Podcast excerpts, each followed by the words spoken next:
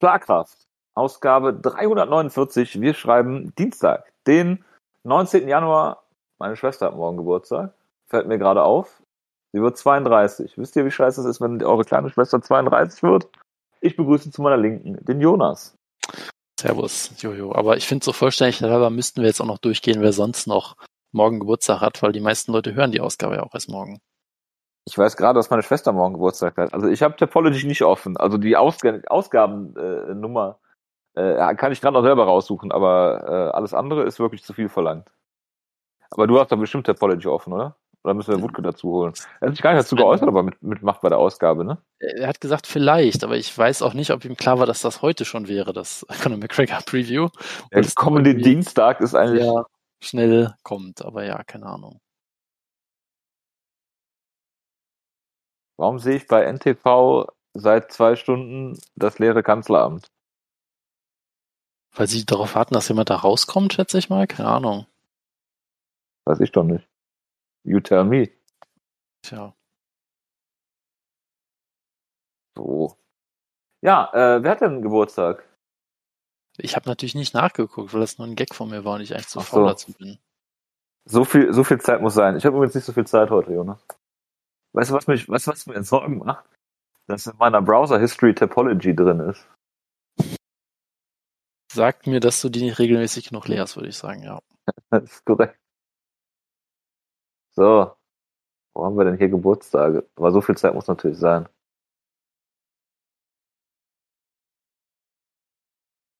Jonas, du musst die Zeit füllen. Das ist jetzt dein Grimme-Preis-Moment hier. Ich muss die, ich muss die Zeit füllen, ja. Ähm, fällt leider nichts ein. Das ist äh, ebenso schade. Hast du dich schon mit FFP2-Masken weiter eingedeckt, Jojo? Habe ich tatsächlich heute gemacht. 21 Euro, 21,95 Euro 20 Stück. Also 1 Euro ungefähr das Stück. Oh, ich verklopp die für 5. Was ist das denn für ein Deal?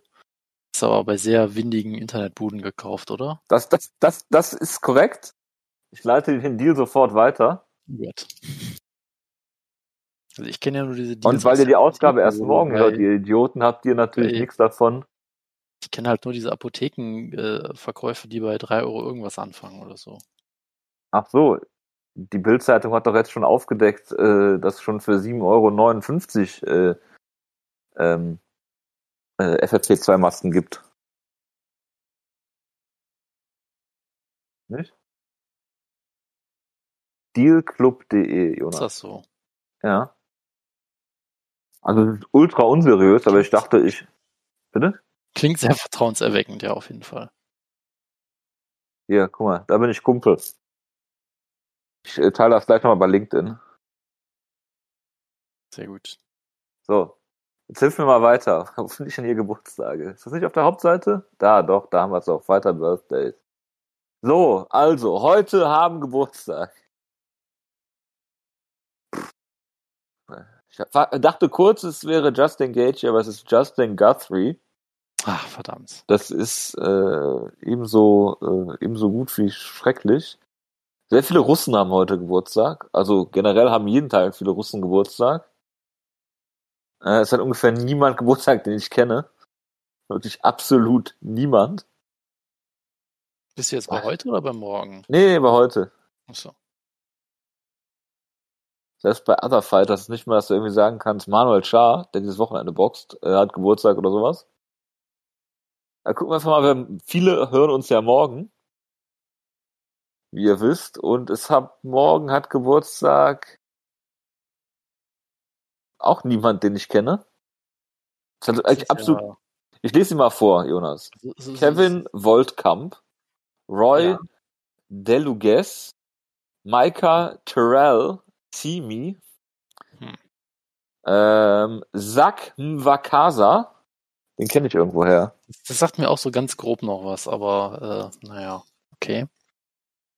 Muss mal gucken, ob ich irgendwen kenne, gegen den er gekämpft hat. Pat Barry, hat man gegen Pat Barry gekämpft. Okay.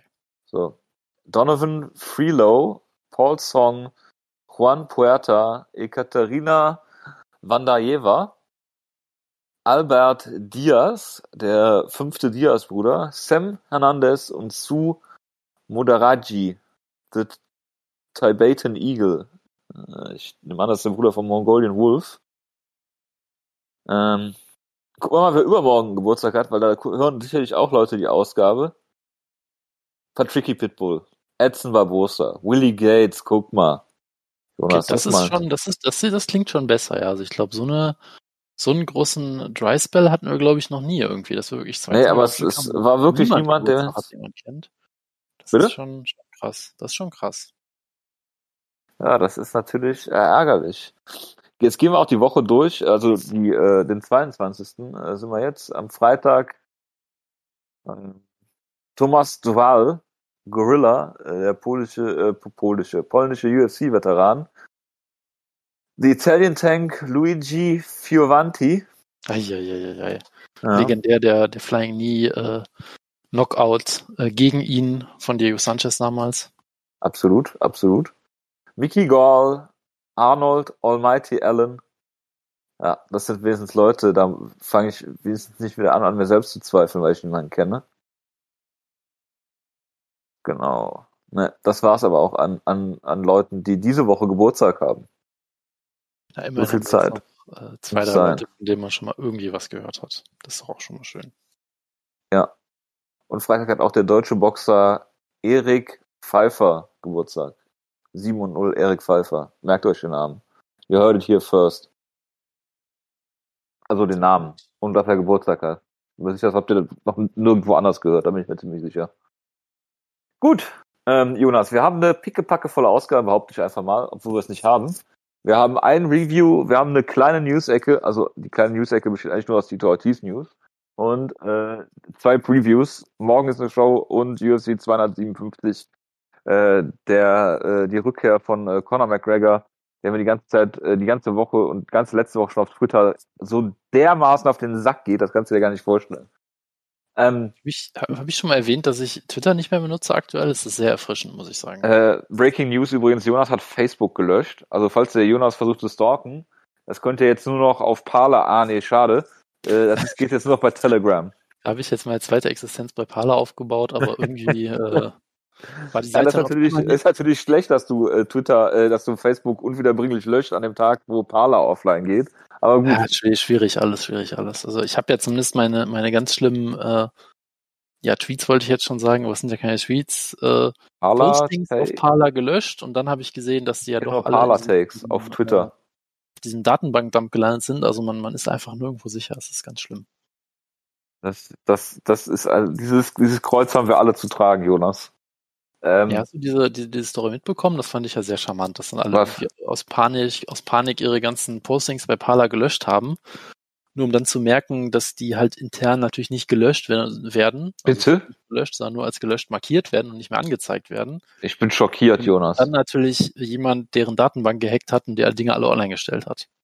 Das fand ich äh, sehr, sehr, sehr, ich sehr bin, schön. Ich bin zutiefst, zu, zu, zutiefst äh, schockiert. Also ich, ich bin und in meinen Grundrechten eingeschränkt. Stand vor kurzer Zeit auch vor der Parler-Website und es war genauso, wie wenn er aktuell versucht, in irgendwelche Laden reinzugehen. Er wird einfach nicht reingelassen. Es ist einfach traurig, muss man sagen. Ja. Das ist genau wie Twitter-Postings von irgendwelchen äh, Satiren, äh, Satire-Posts, wo Pseudokonservative sagen, dass sie bei Tucker Carlson mehrfach in irgendwelchen Podcasts und bei Joe Rogan gesagt haben und in ihren New York äh, Times Bestsellern, dass äh, Conservative Voices silenced werden. Und Tito Ortiz das allen Ernstes, äh, allen, allen Ernstes äh, liked, ernsthaft. Wo ich mir, wo, wo ich mir halt jede, jede Woche, ich denke mir wirklich jede Woche, Tito Ortiz ist, es geht einfach nicht dümmer und er stellt aber jede Woche den, den Beweis an, dass es doch noch geht. Also, das ist wirklich faszinierend. Weißt du, ob dieses Video, was er jetzt halt da echt ist? Weil ich hatte auch den Eindruck, dass das Video so eine Parodie oder so ein Fake war auch noch. Ja, ja das Video ist eine, ein Fake. Okay, gut, okay. Das ist, ist eine Parodie. Okay, und er okay, hat es halt allen Ernstes geliked, weil er halt dachte, dass Conservative Voices allen Ernstes gesilenced werden. Tja. Und es ist halt, es ist halt einfach großartig. Aber wir reden, wir reden gleich erst über Tito Ortiz. Wir reden erstmal über ich weiß auch gar nicht warum, äh, kurzer, kurzer, kurzes Zwischending, wo es, wo es eben um Alter ging. Ich habe nachgeguckt, wer an meinem 18. Geburtstag alles UFC-Champion war. Da haben sich Abgründe aufgetan. Ja? Muscle Shark Sean Shirk. Ich sag glaube ich gar nicht mehr. Ja, ich, ich meine, Sean Shirk gegen Kenny Florian war einer der ersten Kämpfe, den ich so bewusst gesehen habe, glaube ich. Und ich bin, ich war das War aber, glaube ich, das war aber, glaube ich, noch nicht Sean Shirk. Es war nämlich, glaube ich, Jans Pulver oder sowas. Aber ich weiß auch noch, ich war von diesem Kampf zutiefst fasziniert und habe es dann weitergeguckt, was im Nachhinein auch äh, ja spannend ist, sagen wir mal. Egal, lassen wir das. Reden wir zuerst über Max Holloway gegen Calvin Cater. Hast du es gesehen, Jonas? Hast du natürlich. Ähm, ich hab's äh, natürlich gesehen, ja, weil es war ja auch ein. Hast du es gespult oder hast du es dir in voller Gänze angeguckt und nee, die Muhammad Ali-esken Might-Bewegungen von äh, Max Holloway gesehen? Tatsächlich in voller Länge angeguckt, ja.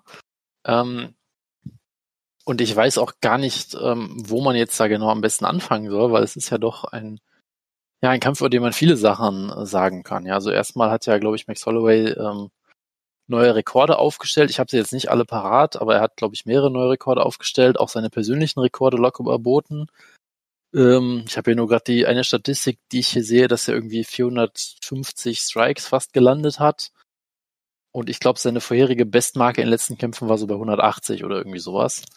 Äh, also er war da auch in den meisten Kämpfen oder, oder in den Volkanowski-Kämpfen so zwischen 100 und 130 oder so. Also hat sich da irgendwie. Aber er hat in den ersten beiden Runden auch mehr äh, mehr Treffer gelandet als äh, bisher äh, in den in den letzten äh, in viel, viel oder viele viele Fünf-Runden-Kämpfe äh, ja, Lightweight waren. Irgendwie sowas.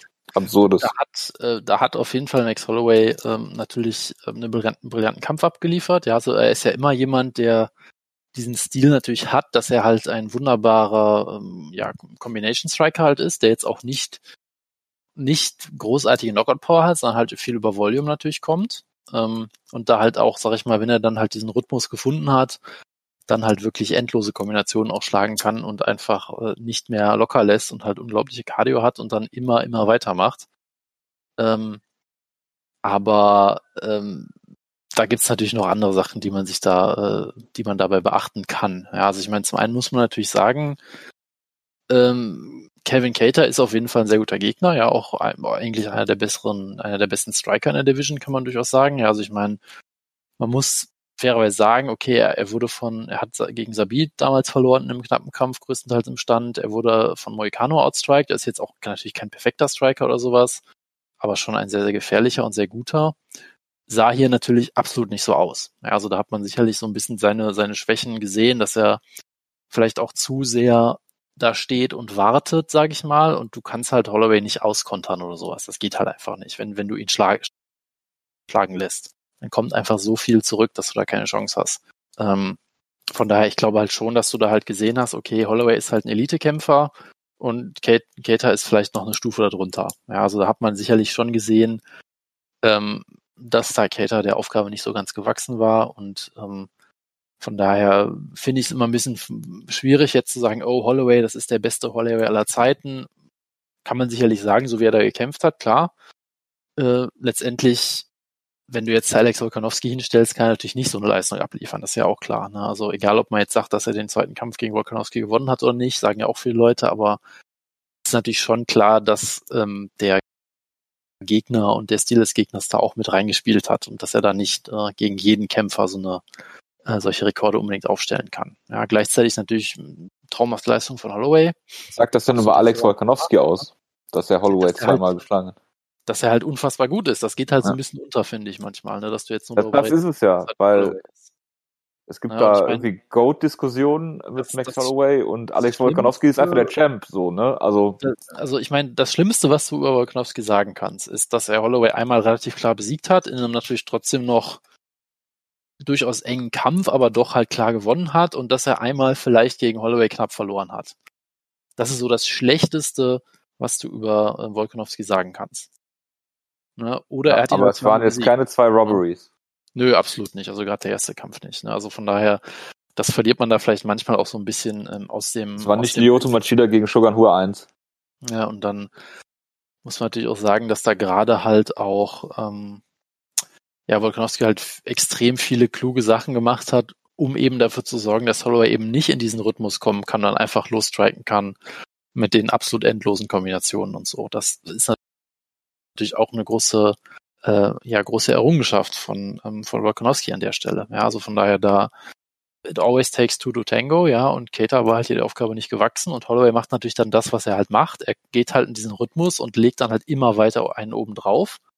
Kennt man ja, also ich würde sagen, es war jetzt schon vom Kampfverlauf her wirklich nicht unähnlich ähm, dem Ryan Ortega-Kampf.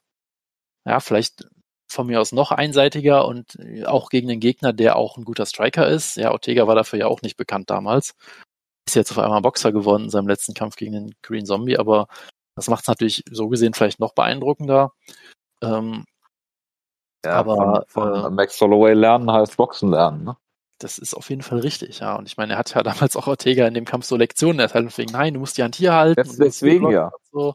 Also das, das ist schon. Ja, ich meine, in dem Kampf hat er mit den Kommentatoren geredet oder was, ne?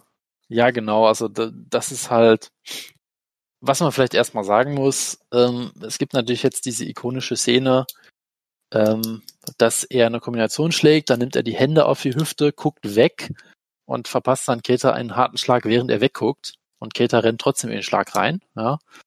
Ähm. Und dann ähm, fängt halt Holloway an, irgendwie rumzuschreien und sagt, DC, ich bin der beste Boxer, weiß ich nicht was.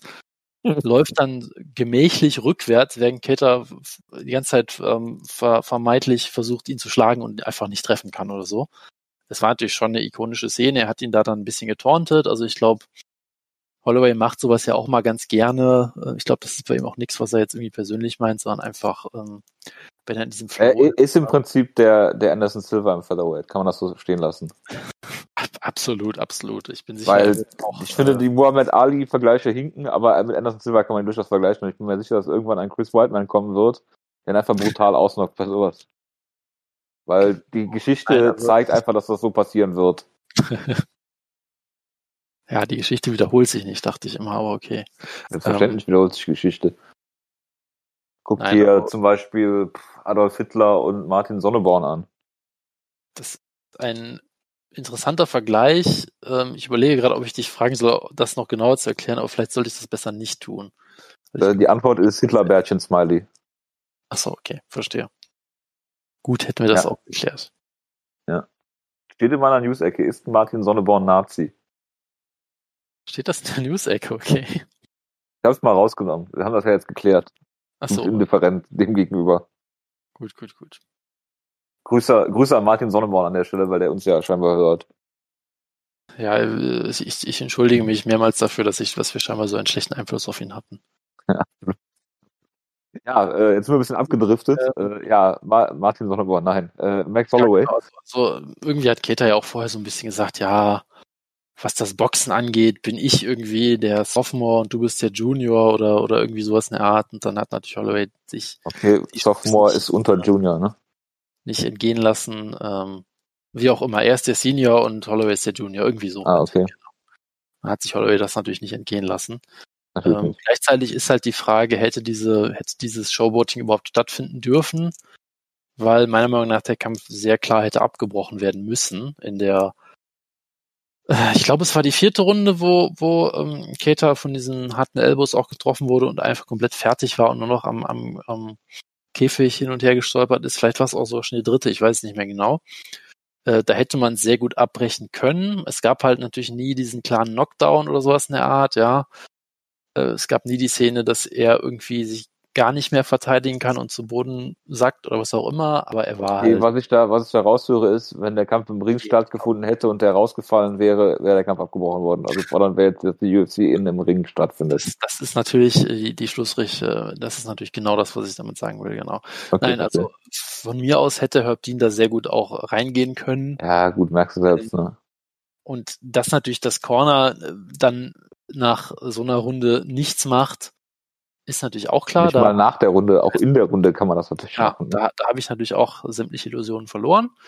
Ähm, von daher, ich hoffe einfach mal, dass Kevin Ketter hier jetzt nicht äh, zu sehr lebenslangen Schaden genommen hat in diesem Kampf. Und übrigens äh, großartig, Jonas, Entschuldige, dass ich ja. unterbreche, dass der einzige Handtuchwurf an, in der UFC-Geschichte, an den ich mich erinnern kann, also nicht, wo, wo jetzt äh, Trevor, Trevor Whitman da den Kampf gegen, äh, von, von Ned Marquardt da äh, da, da rausgenommen hat in der Ringpause, sondern Nick Diaz im Kampf Nate Diaz gegen äh, Josh Thompson war. Ja, siehst du mal, das ist. Ähm, das ist, glaube ich, so das, der, der einzige Handtuchwurf, an den ich mich in der UFC erinnern kann. Was ja angeblich auch illegal ist, das Handtuch zu werfen. Oder gab's nein, auch ist, nein, nein, das heißt illegal. Es, es gab mal, gab mal irgendwie Diskussionen darum, dass das, dass das nicht maßgeblich ist. Weil Oder nur so, der Ref abbrechen darf, nicht mal der Ringart, sondern auch nur der, der äh, äh, Ringrichter auf Anraten des Ringarztes. Das mag sein, ja. Naja, wie auch immer. Es ist auf jeden Fall, ähm, ja, es war natürlich wahnsinnig ähm, spektakulär von Holloway, wie immer. Natürlich dann auch so einseitig, dass man dann auch irgendwann denkt, ja gut, haben wir jetzt irgendwie auch ähm, verstanden. Und ich weiß nicht, warum Kater da jetzt weiter, äh, weiter Gehirnzellen für einbüßen muss. Nochmal Gehirnzellen, keine bitte? Chance hat, aber okay. Gehirnzellen. Ah, danke. Bitteschön. Aber so ist das halt in, in diesem schönen Sport. Äh, von daher, genau, und dann, ja, man kann jetzt mal gespannt sein, was jetzt passiert. Ne? Irgendwie ist es halt weiter so, dass keiner, glaube ich, Lust hat auf diese Trilogie gegen Volkanowski. Und dann ist halt die Frage ein bisschen, was du mit Holloway natürlich machst. Ist schwierig, weil er besiegt vermutlich trotzdem jeden anderen Kämpfer in der Division weiterhin. Ähm, und dann äh, ist halt so ein bisschen die offene Frage, wie du, wie du da weitermachst. Also äh, das Lightweight-Experiment war ja auch eher kurzlebig, weil sich auch nicht mal da nochmal Lust drauf hat, nachdem er da gegen äh, Poirier dann doch ziemlich auf die, auf die Mütze bekommen hat. Also, äh, ja, weiß ich nicht, wie da die nächsten äh, Schritte aussehen. Schauen wir mal. Ja, das äh, ist natürlich, ist, ist natürlich jetzt, äh, äh, ja, weiß, weiß man nicht, wo man da weitermachen soll. Ich würde einfach vorschlagen, Jonas, was hältst du davon, wenn er in Bantamweight nochmal angreift? von, von Jose Aldo lernen heißt siegen lernen. Ja, ja absolut. Dann kämpft sich Jose Aldo endlich. Äh, irgendwie kriegt Jose Aldo ein Rematch gegen Peter Jan, besiegt ihn dann und dann kommt Holloway runter und Jose Aldo denkt, ne, denkt sich nur, ey, wollt ihr mich eigentlich verarschen? Wäre großartig. Es wäre, es wäre absolut traumhaft, ja. Wäre absolut großartig, wenn es die Trilogie dann gäbe im Bantamweight, was überhaupt niemandem, äh, was überhaupt gar keinen Sinn ergibt, aber es wäre trotzdem großartig. Ja, das, das klingt alles absolut traumhaft auf jeden Fall, ja auch absolut traumhaft äh, klingt, äh, wenn wir jetzt im Jahre 2011, 12 wären, ist äh, Carlos Condit gegen äh, Matt Brown. Oder? Hast du den Kampf ja, gesehen? Der, der 2013 Navadai-Kampf oder so. Ähm, ich habe es mir angeguckt, ja, es war auch ein guter Kampf. Äh, sicherlich sehr anders, als er damals gelief, ge, ge, gelaufen wäre. Er war wäre? Äh, deutlich weniger, sag ich mal, brutal in dem Sinne, auch wenn er natürlich trotzdem noch brutal genug war, ja. Ähm, aber ja, es war, es war ganz interessant, weil du halt auch vorher überlegt hast, okay, Carlos Condit ist lange, sah lange nicht mehr wie er selbst aus, mit Brown auch nicht. Wer hat da jetzt am meisten abgebaut? Ne? Ich, ich glaube, in ihrer Prime hätten die meisten Leute schon auf Condit getippt. Dann war halt so ein bisschen die Frage, ist er vielleicht stärker abgefallen als Matt Brown in der Zwischenzeit? Und die Antwort ist äh, nach diesem Kampf nein. Ja, also es war, es war durchaus ein, ein unterhaltsamer und guter Kampf. Jonas, darf ich dich kurz unterbrechen? Ja. Ich habe eine Szene aus dem Kampf gesehen, ja. Äh, Carlos Condit hat einen Trip-Takedown geholt und da wusste ich, das ist ein Kampf, den ich nicht sehen will. Es war ein sexy Hammer-esker Trip-Takedown. Ja, es war, war unfassbar und das ist alles, was ich niemals sehen wollte von Carlos Condit. Ja, also, ähm, also wenn, wenn Carlos Condit einen Kampf über sein offensives Ringen gewinnt, dann läuft auf jeden Fall irgendwas schief, ja. Also ich meine, es, es war schon sehr spannend, weil Matt Brown in der, in der ersten Runde zu Boden genommen hat. es war natürlich ein Matt Brown-Kampf, also hat Matt Brown es geschafft, er hat irgendwie einen Trip-Takedown oder Clinch geholt hat es dabei geschafft, mit seinem Kopf in den Käfig zu rennen und sich selber die Stirn aufzuschneiden dabei am Käfig. Gebladet. Äh, ja, genau, mit Brown hat gebladet natürlich. äh, ich fand das nämlich auch im Nachhinein. Das ist der klassische Steel Cage äh, Blade, den man kennt aus äh, genau. tagen Genau, frag mal Dusty Rhodes, der, der, wird da, der, der hätte dir was dazu erzählen können. Äh, Absolut. Fällt ja leider nicht mehr unter uns. Ähm, Nein, aber äh, ich fand es im Nachhinein auch sehr, sehr verdächtig, weil sie haben halt die Kommentatoren haben dann dieses Replay geguckt. Alles ist in der Tat verdächtig. Ja. ja, pass auf, die Kommentatoren haben dann halt auf ihren Bildschirmen dieses Replay gesehen und gesagt, oh, ich, ich sehe jetzt die Szene, er hat sich da am Käfig gecuttet. Aber sie haben das Replay nie gezeigt. Das finde ich sehr verdächtig. Ja, also ja. das Replay wurde nur den Kommentatoren gezeigt. Und Conspiracy Whisperer. Dana White hat den sicherlich da ins Mikrofon geflüstert. Dana White natürlich, den du auch immer sehr gut sehen konntest im Hintergrund ohne Maske, wer da rumsitzt. Es war ja auch. Also, es ist doch klar, dass er keine Maske trägt. Kurz erwähnen sollten, es war auch die erste UFC-Show wieder mit ein paar Zuschauern, die dafür sicherlich sehr faire Preise bezahlt haben in äh, Abu Dhabi. Die waren gar nicht so teuer. Also übertrieben teuer, viel zu teuer natürlich noch, aber nicht so, so dass man jetzt sagen könnte, Das waren Preise, die teurer sind als sonst UFC-Shows. Zumindest das, was ich so online gesehen habe. Ja, das hatte ich auch gesehen. Ich habe mich dann gefragt, wo der Haken ist, weil ich dachte, irgendwas musst du haben. Ja, gut, der Haken ist, dass du äh, Covid-19 kriegst, weil keiner eine Maske trägt. Ja, gut, das, das ist vermutlich der Haken, das stimmt, ja. ähm, naja, also auf jeden Fall ähm, hat da halt äh, mit Brown den Kampf auch relativ klar kontrolliert und hat so halt diese typische Situation, Conrad ist auf dem Rücken, äh, kann nicht wirklich hochkommen, dann fangen wir halt an, über seine tollen Submissions zu reden und erinnern uns Jawohl. dann, hat der, hat der Rubberguard, äh, hat der Rubberguard gepullt? Nein, er hat einen Switch gezeigt, was er auch sehr gerne macht, natürlich später. Auf der Rubberguard aber? Äh, nein, ich glaube nicht Schade. auf der Rubberguard. Ähm, Spider-Guard. Dann, dann, denkt man halt wieder drüber nach, dass, ähm, dass natürlich ähm, Carlos Condit, über dessen Submissions wir alle gerne reden, ähm, seine letzte Submission, glaube ich, 2008 gezeigt hat oder irgendwie sowas in der Art. Äh, nein. Ist das nicht so? Keine Ahnung, behaupte ich einfach mal. So, ich habe nur gesehen, dass er dass er in seinen 32 Kämpfen äh, vier per Decision geholt hat, äh, vier Siege von seinen 32 Siegen äh, und davon die, die beiden gegen Court McGee und Matt Brown jetzt. Also ist er auf einer zwei Siege Siegesserie und äh, greift nochmal äh, an. Hm, verstehe. Nein, und dann dachte man halt schon vielleicht so ein bisschen, okay, gut, vielleicht ähm, 12. Februar, 13. Februar 2008. Vielleicht, vielleicht gegen Carlo Prater. Hey, WC 32. Ja, er, er lässt mich einfach nicht ausreden, unglaublich. Ähm, nein, also und dann ähm, hat man sich halt auch so ein bisschen gedacht, okay, vielleicht wird er jetzt einfach von Matt Brown zu Boden genommen und drei Runden kontrolliert, das wäre dann ziemlich langweilig. Aber Matt Brown ist dann halt auch ein bisschen die Puste ausgegangen, die Takedowns kamen nicht mehr. Carlos Condit hat Takedowns gestopft, ja. Es war Natürlich. eine Szene, Dafür ist er ja bekannt. Er hat Takedowns gestopft und dann äh, einen vollkommen absurden, absolut großartigen Judo-Wurf gezeigt und dann Matt Brown zu Boden genommen und kontrolliert und auch dann später outstriked. Dafür, dafür ähm, ist er ähm, bekannt für sein Lay and Pray. Genau, ist absolut. Also ich meine, es war trotzdem ein guter Kampf. Ja, es war eigentlich vielleicht so gesehen auch ganz schön, dass jetzt niemand von beiden brutal ausgenockt wird oder sowas in der Art. Das braucht, brauchen wir jetzt auch nicht unbedingt mehr.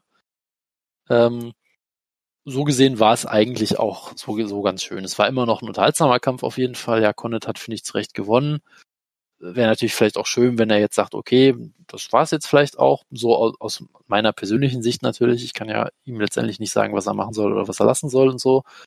Äh, aber ja, es war, es war ein schöner, es war ein schöner Kampf. Es war natürlich nicht du kannst, so. Du kannst absolut so, ihm sagen, äh, was er sagen soll, äh, indem du bei Cameo guckst, ob du ihm äh, da äh, Worte in den Mund legen kannst.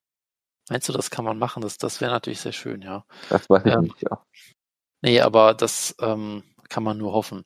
Nö, also von daher, es war, es war ganz schön und äh, kann man sie angucken, aber muss man jetzt auch nicht sehen. Also es war. Es ist schade um den Blade-Job, dass man ihm das noch zugemutet hat, so auf seine. Ich, ich hoffe, dass Matt Brown dafür einen dicken Bonus gekriegt hat. Backstage, aber ich vermute eher irgendwie nicht. Meinst du nicht? Irgendwie Meinst, zweifle ich ein bisschen. Meinst du nicht? Das ist natürlich schade. Ich es war ja auf ABC, von daher kann das nicht im Sinne des Erfinders sein, dass er da Blade einfach im Network TV, ne? Ja, man sollte das vielleicht auch noch mal kurz erwähnen. Ne? Das war das Redebüt der UFC im Network Television, aber gefühlt interessiert es niemanden, oder? Ja, weil es lief parallel zum fucking äh, NFC Divisional äh, Round Spiel äh, Rams at Packers, was die Packers, äh, und das sage ich sehr gerne hier, äh, von vorne bis hinten dominiert haben. Spoiler. Unglaublich. Ja. Ja, absolut. Das war äh, die Rückkehr auf ABC. Ich weiß auch gar nicht, warum es auf ABC lief. Weißt, weißt du das? Äh, das fragst du mich jetzt gerade ernsthaft? Ja, du bist doch äh, amerikanischer TV-Experte im, im Prinzip. Das weiß ich entschieden von mir. Nein, ich habe keine Ahnung. Also ich muss auch sagen, ja, also also äh, ich meine, ESPN gehört zu ABC oder sowas, weil die zeigen nämlich auch, auch hin und wieder Footballspiele parallel. Das das weiß ich wohl, aber irgendwie. Mag, äh, das mag sein, ja. Keine Ahnung. Naja, ja, auf jeden Fall. Die UFC hat ja, Entschuldigung. Ruhig. kann jetzt auch, äh, was man vielleicht noch kurz erwähnen soll, die Zuschauer haben jetzt auch für mich erstmal irgendwie keinen großen Unterschied gemacht, muss ich sagen. Ähm, und ähm, es war jetzt zumindest so ganz gut, dass sie halt nicht in Amerika waren. Das heißt, es hat zumindest keiner geboot, wenn Carlos Condit einen Takedown holt oder so. Ja, also sie waren noch relativ gemäßigt. Du hast auf jeden Fall Leute schreien hören, wenn es halt Knockout gab und sonst war es halt relativ ruhig. Es gab ein paar Holloway-Chants, aber irgendwie, es hat sich halt immer noch sehr merkwürdig angefühlt. Ich meine, auch auch eine volle Arena, eine richtig volle Arena würde sich halt noch merkwürdiger anfühlen aktuell natürlich, weil man das natürlich auch nicht sehen will. Finde ich nicht. Ähm, ja gut, oder du sagst halt, ähm, ich hoffe, dass sie alle Covid kriegen, keine Ahnung. Das würdest du natürlich denken in diesem. Dieser Stell dir vor, du hast, du hast so äh, hier den, äh, die ganzen komischen Republikaner da, die aktuell sich vor Donald Trump noch stellen. Du hast Tito Ortiz, du hast Dana White und du hast einen mit der äh, äh, dieser äh, Corona-Mutation da, die so ultra ansteckend ist. Gott, ich würde mich so totlachen. Wenn sie alle schreien, wie Conor McGregor gewinnt am Samstag und dann alle Corona kriegen. Gott, das ja, wäre so ein Fest. Äh, du, du weißt halt natürlich nur, es werden natürlich wieder nur die Leute dran sterben, die halt dann irgendwie die Getränke äh, da rumtragen müssen oder sowas in der Art, weißt du?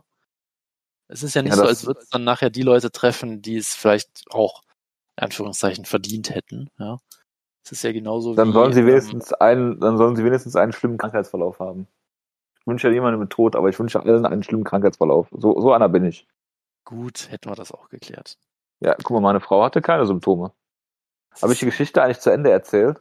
Ich weiß es nicht. Ich glaube, das, das letzte Kapitel war, äh, ich glaube, wir sind mit dem Kampf ja eh durch, dann können wir das ja kurz ja. Äh, reinmachen, dass du dir noch nicht ganz sicher warst, wann du aus der Quarantäne raus darfst. Das war das Letzte, was wir dazu gehört haben. Da, da, das ist richtig, aber ähm,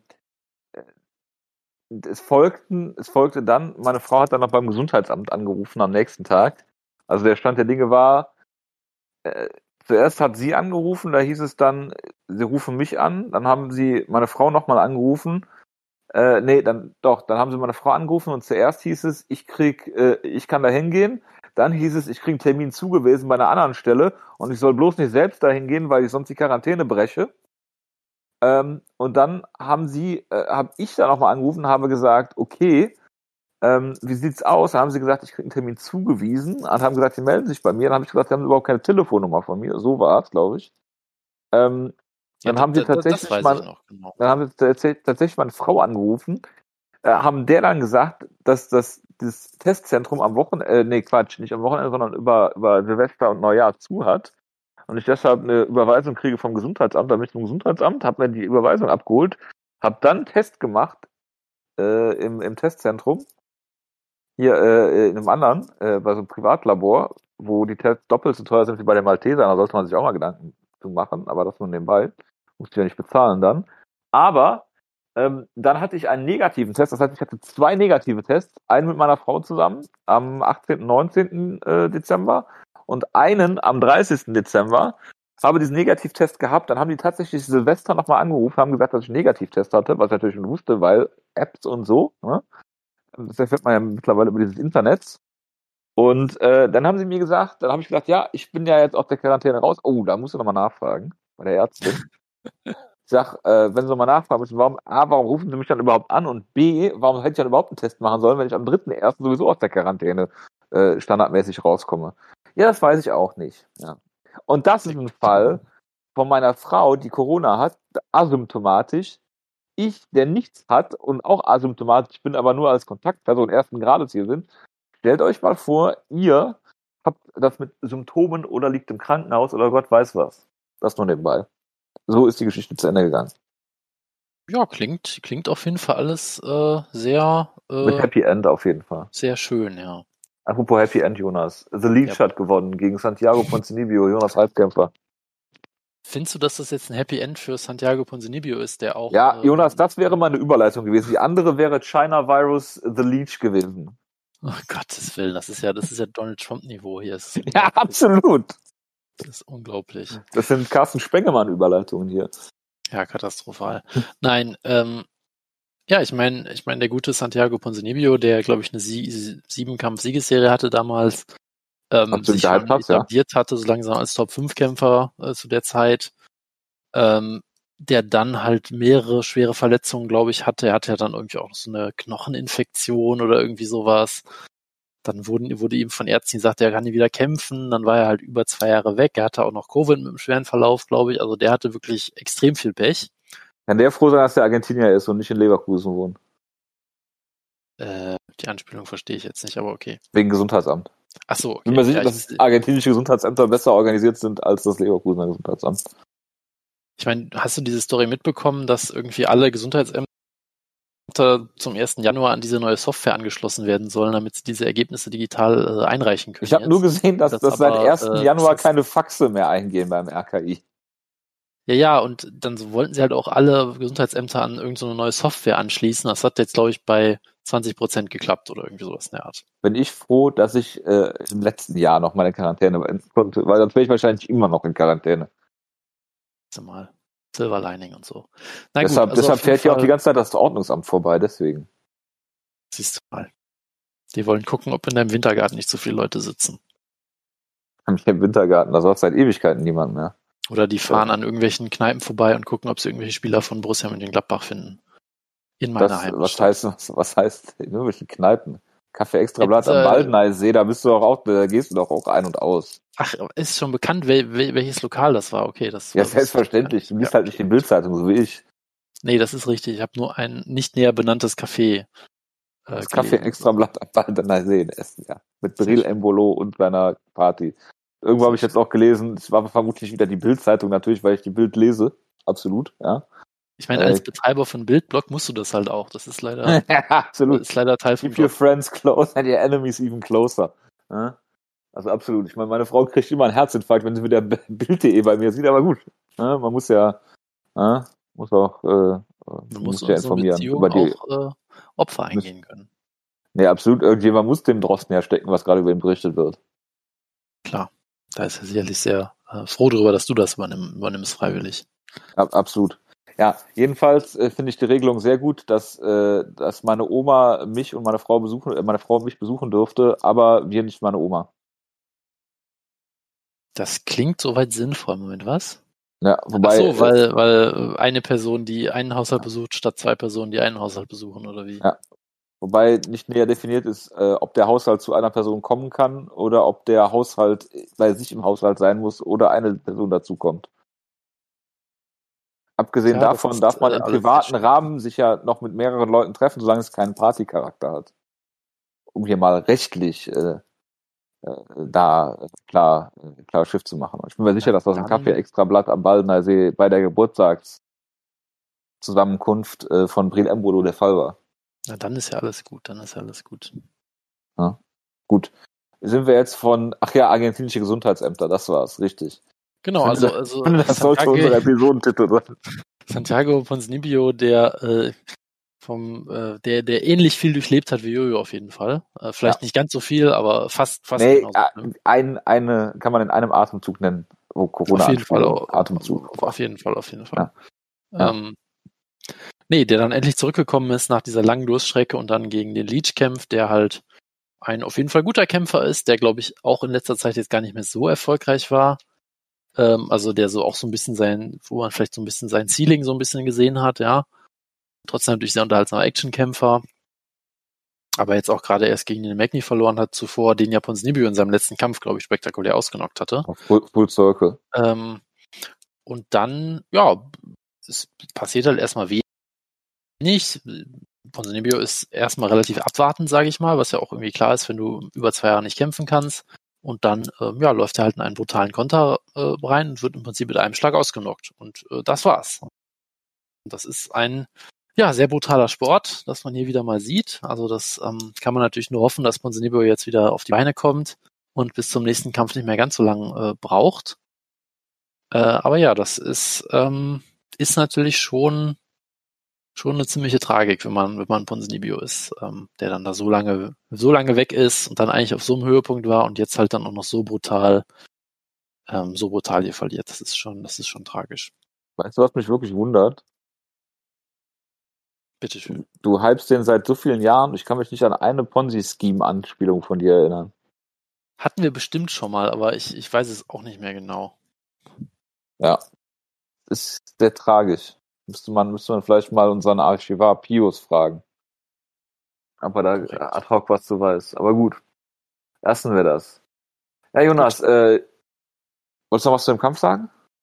Nö, es war ja eigentlich nur ein Schlag, der da passiert ist, so mehr oder weniger. Also da muss ich jetzt nicht mehr so viel zu sagen, glaube ich. Äh, zumal The Leech ja im Prinzip so der äh, äh, chinesische Nachfolger vom ehemaligen äh, MMA-Pionier Mongolian Wolf äh, ist. Ne? Aber sowas von, sowas von. Und Wiley Zhang äh, lassen wir da einfach mal weg. Ja, also. Die hat ja auch nichts erreicht. Die hat nichts erreicht, na, gar nichts. Stell dir mal vor, die würde bei One kämpfen, dann gäbe es äh, äh, 8 Milliarden plus X Zuschauer. Ja, die UFC kann halt nicht mithalten, das ist ja klar. Die ist einfach falsch aufgehoben in der UFC. Ähm, so ist das.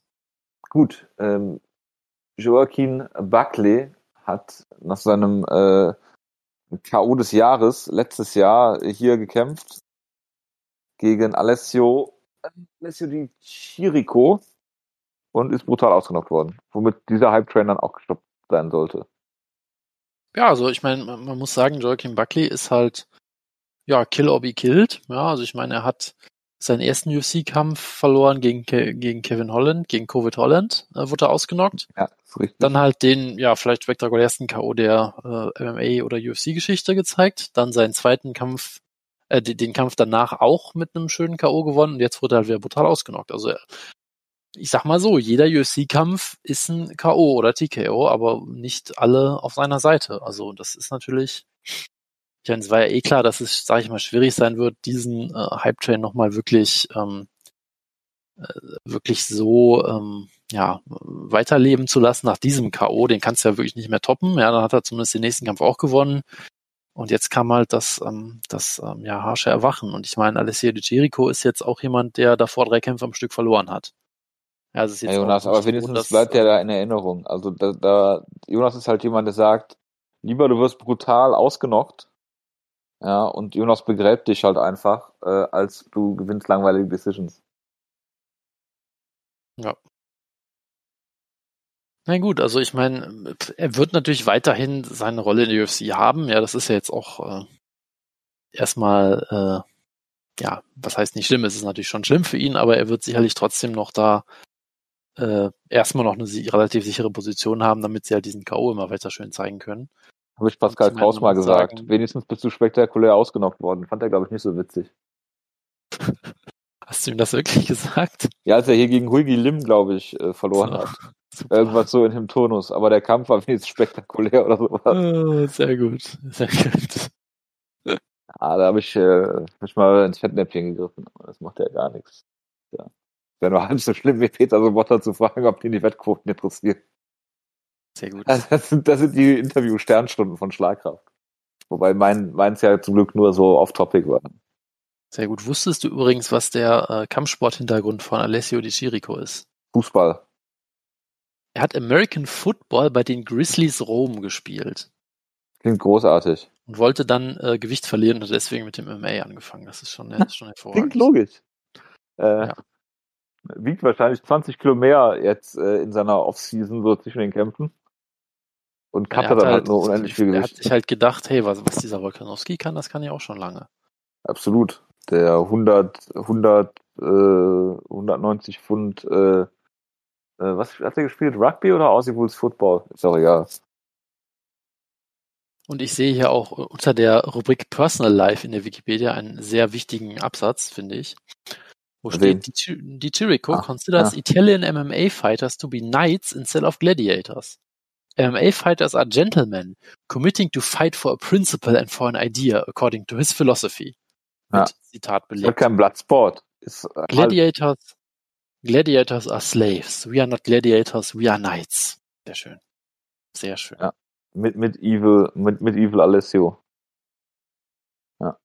Korrekt. Hauptsache Alessio geht's gut. Ähm, ich meine, er ist jetzt auf jeden Fall der beste italienische Alessio in der UFC. Äh, Geschichte sicherlich auch. Das kann man, denke ich, einfach so festhalten. das kann man so festhalten. gut, gut, dass das nochmal, gut, dass nochmal äh, äh, der Vollständigkeit halber gesagt hast. Gut, äh, ich hoffe, wir können diese Fight Card jetzt abhaken, nachdem wir 40 Minuten, glaube ich, darüber geredet haben. Ja, Jojo, willst du noch kurz äh, über dein Ähm, nee, nein, über dein Viewing Experience reden? Du hattest doch vor, die Show zu gucken und wurdest dann irgendwie davon abgehalten, glaube ich. Ja, die Show hat ja um 9 Uhr angefangen und ich wollte zumindest den Coleman-Event gucken, aber leider habe ich ja Football geguckt, äh, was äh, anderthalb Stunden nach Beginn der Show angefangen hat und das waren, glaube ich, drei Kämpfe. Obwohl alle vorzeitig gefühlt zu Ende waren, äh, trotzdem irgendwie war das Pacing mal wieder großartig. Aber es gab ja das große Habib-Announcement, Jonas. Habib Stimmt. übrigens auch, auch mit Football-Hintergrund. Ne? Ähm, und äh, ich meine, ganz Twitter hat sich darüber lustig gemacht, dass das Announcement eh nichts sein wird. Und äh, es war, es war halt so, dass gesagt wurde, es würde um 9 Uhr das Announcement geben. Gab es natürlich nicht, es gab es natürlich erst später, logischerweise. Und das Announcement ist, falls ein irgendein Kämpfer Habib überzeugt, dann kommt er nochmal zurück. Also ist im Prinzip nichts passiert. Ja, also es war, ähm, würde, war auf jeden war Fall halt noch Hype, unspektakulärer, als man sich vorgestellt hat. Dem Hype auf jeden Fall gerecht ge geworden, würde ja, ich sagen. Auf vorher. jeden Fall. Auf jeden Fall. Doch. Also ja, ich habe lieber das NFC Championship, äh, Quatsch, das äh, Divisional, äh, Divisional Round äh, geguckt. Packers gegen äh, die Rams. Großartig.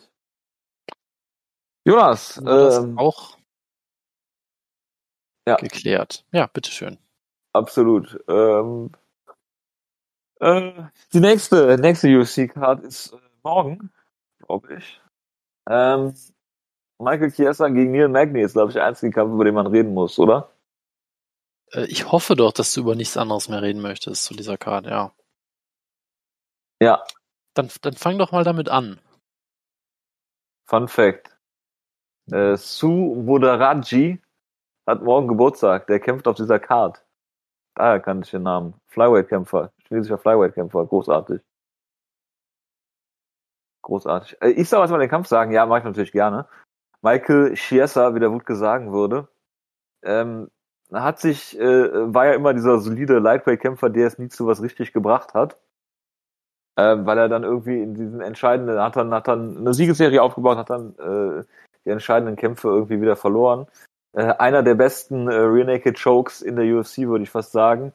Ähm, und, und hat er, hat er äh, mit Benil Dariush, Jim Miller äh, viele gute Submission-Kämpfer äh, äh, submitted und hat jetzt äh, ja den, den letzten Kampf vor vor einem Jahr schon ein, ein Jahr nicht gekämpft. Krass. Äh, gegen äh, gegen Rafael dos Anjos gewonnen. Von daher äh, mal gucken wie er da zurückkommt er kämpft gegen äh, Neil Magny der ja auch äh, wirklich ein solider solider großer Kämpfer ist der der dann auch äh, so ganz unangenehm ist äh, zu kämpfen, weil er so ein bisschen wacky kämpft im Stand, äh, wirklich äh, sehr groß auch ist fürs fürs ähm, äh, Welterweight, wo schon so Leute wie Calvin Gastelum zum Beispiel echt Probleme mit ihm hatten. Ist jetzt niemand, der für für spektakuläre Kämpfe bekannt ist, aber äh, der die meisten, der die meisten Leute, die halt nicht irgendwie Elite sind, äh, mehr oder minder besiegt in hässlichen Kämpfen. Also ein wirklich undankbarer Gegner. Ähm, und kann mir auch gar nicht so richtig vorstellen, wie der Kampf hier ausgeht. Äh, Im Striking ähm, sollten sie, sollten sie sich auf Augenhöhe begegnen.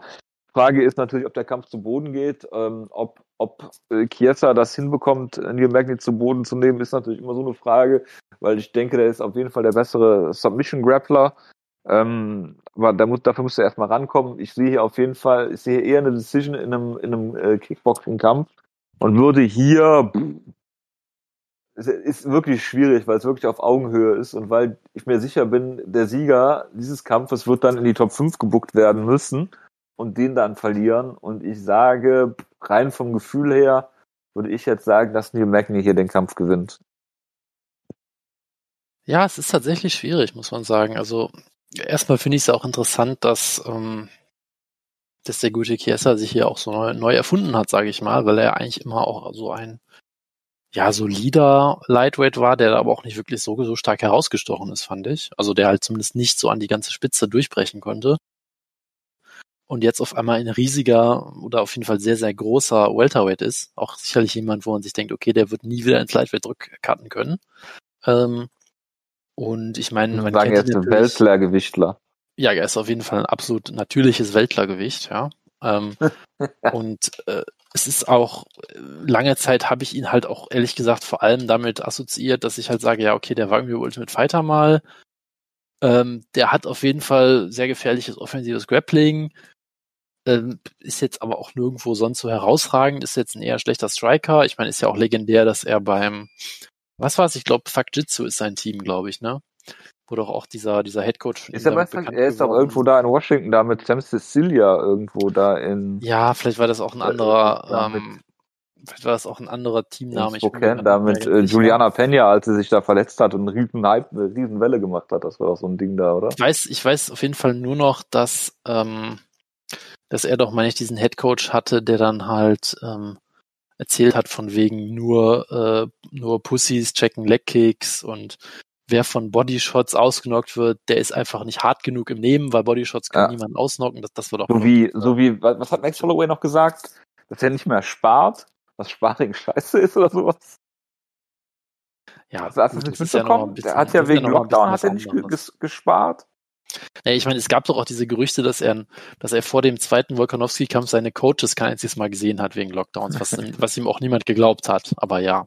Was ich ihm sofort äh, und diesmal, diesmal hat er dann erzählt, dass er ähm, kein einziges Mal Sparring gemacht hat. Das hat ihm auch niemand so richtig geglaubt, glaube ich. Aber ja, ich glaube, das blind. Gesagt. Max Holloway lügt nicht. Okay, gut. Dann wird das sicherlich so sein, ja. Ja.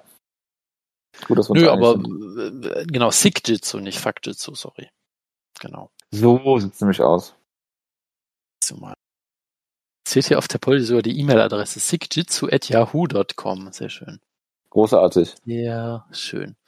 Ähm, genau, ja. nee, ähm, das, ähm, ja, also da hat er sich auf jeden Fall sehr gut gemacht und Maggie ist auch so jemand, der, ja, ich weiß nicht, also irgendwie, in manchen Kämpfen sieht er auf einmal unfassbar gut aus. In manchen anderen Kämpfen denkt man sich dann auch so, hm, okay, irgendwie ist das jetzt doch noch nicht so ganz äh, astrein. Also ich meine, er hat ja auch diese wunderbare ähm, Statistik, dass Damien Maya ihn, glaube ich, submitted hat, ohne einen einzigen Schlag zu landen. Was auch weiterhin absolut großartig ist. Aber er hat zwei, ähm, zwei Schläge irgendwie angetäuscht oder sowas. Oder nur so irgendwie sowas. Takedown ja, eingeleitet.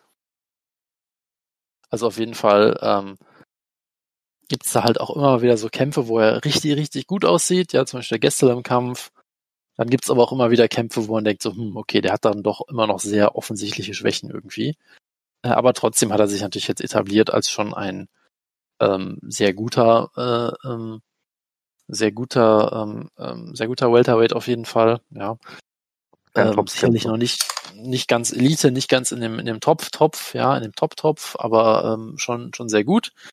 Und es ist halt auch dann dadurch ein sehr interessanter, ja, ein sehr interessantes stilistisches Matchup einfach, ja, weil ich meine, ähm, du hast halt Chiesa, der halt dieser extrem gefährliche Grappler ist, aber für mich auch primär halt, wenn er halt Top Control schafft. Ähm, und da ist halt dann die Frage, schafft er das wirklich? Ja, Magni ist jemand, der historisch relativ schlechte Takedown Defense hat. Wobei ich das Gefühl habe, dass er im Clinch jetzt auch nicht so schlecht ist. Ja, also da, da kann er durchaus, denke ich, mittlerweile mithalten. Ähm, und ist da jetzt nicht, nicht so schlecht aufgehoben, würde ich sagen. Äh, also das ist jetzt auch nicht der klassische Takedown, äh, mit dem er meistens Probleme hatte, würde ich sagen.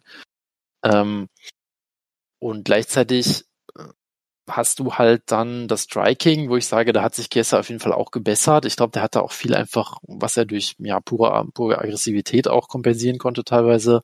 Durch pures äh, Talent einfach. Trotzdem sehe ich da Magni weiterhin vorne. Gleichzeitig hast du halt Magni diesen unfassbar ja großen Kämpfer mit mit unfassbarer Reach, der aber halt fast nie Jabs zeigt oder ähnliches, sondern eigentlich eher im Clinch ja, effektiver äh, Strike. Der ist wahrscheinlich ähm, bei Stefan Struff dann äh, im Team. Das ist äh, sicherlich richtig, ja.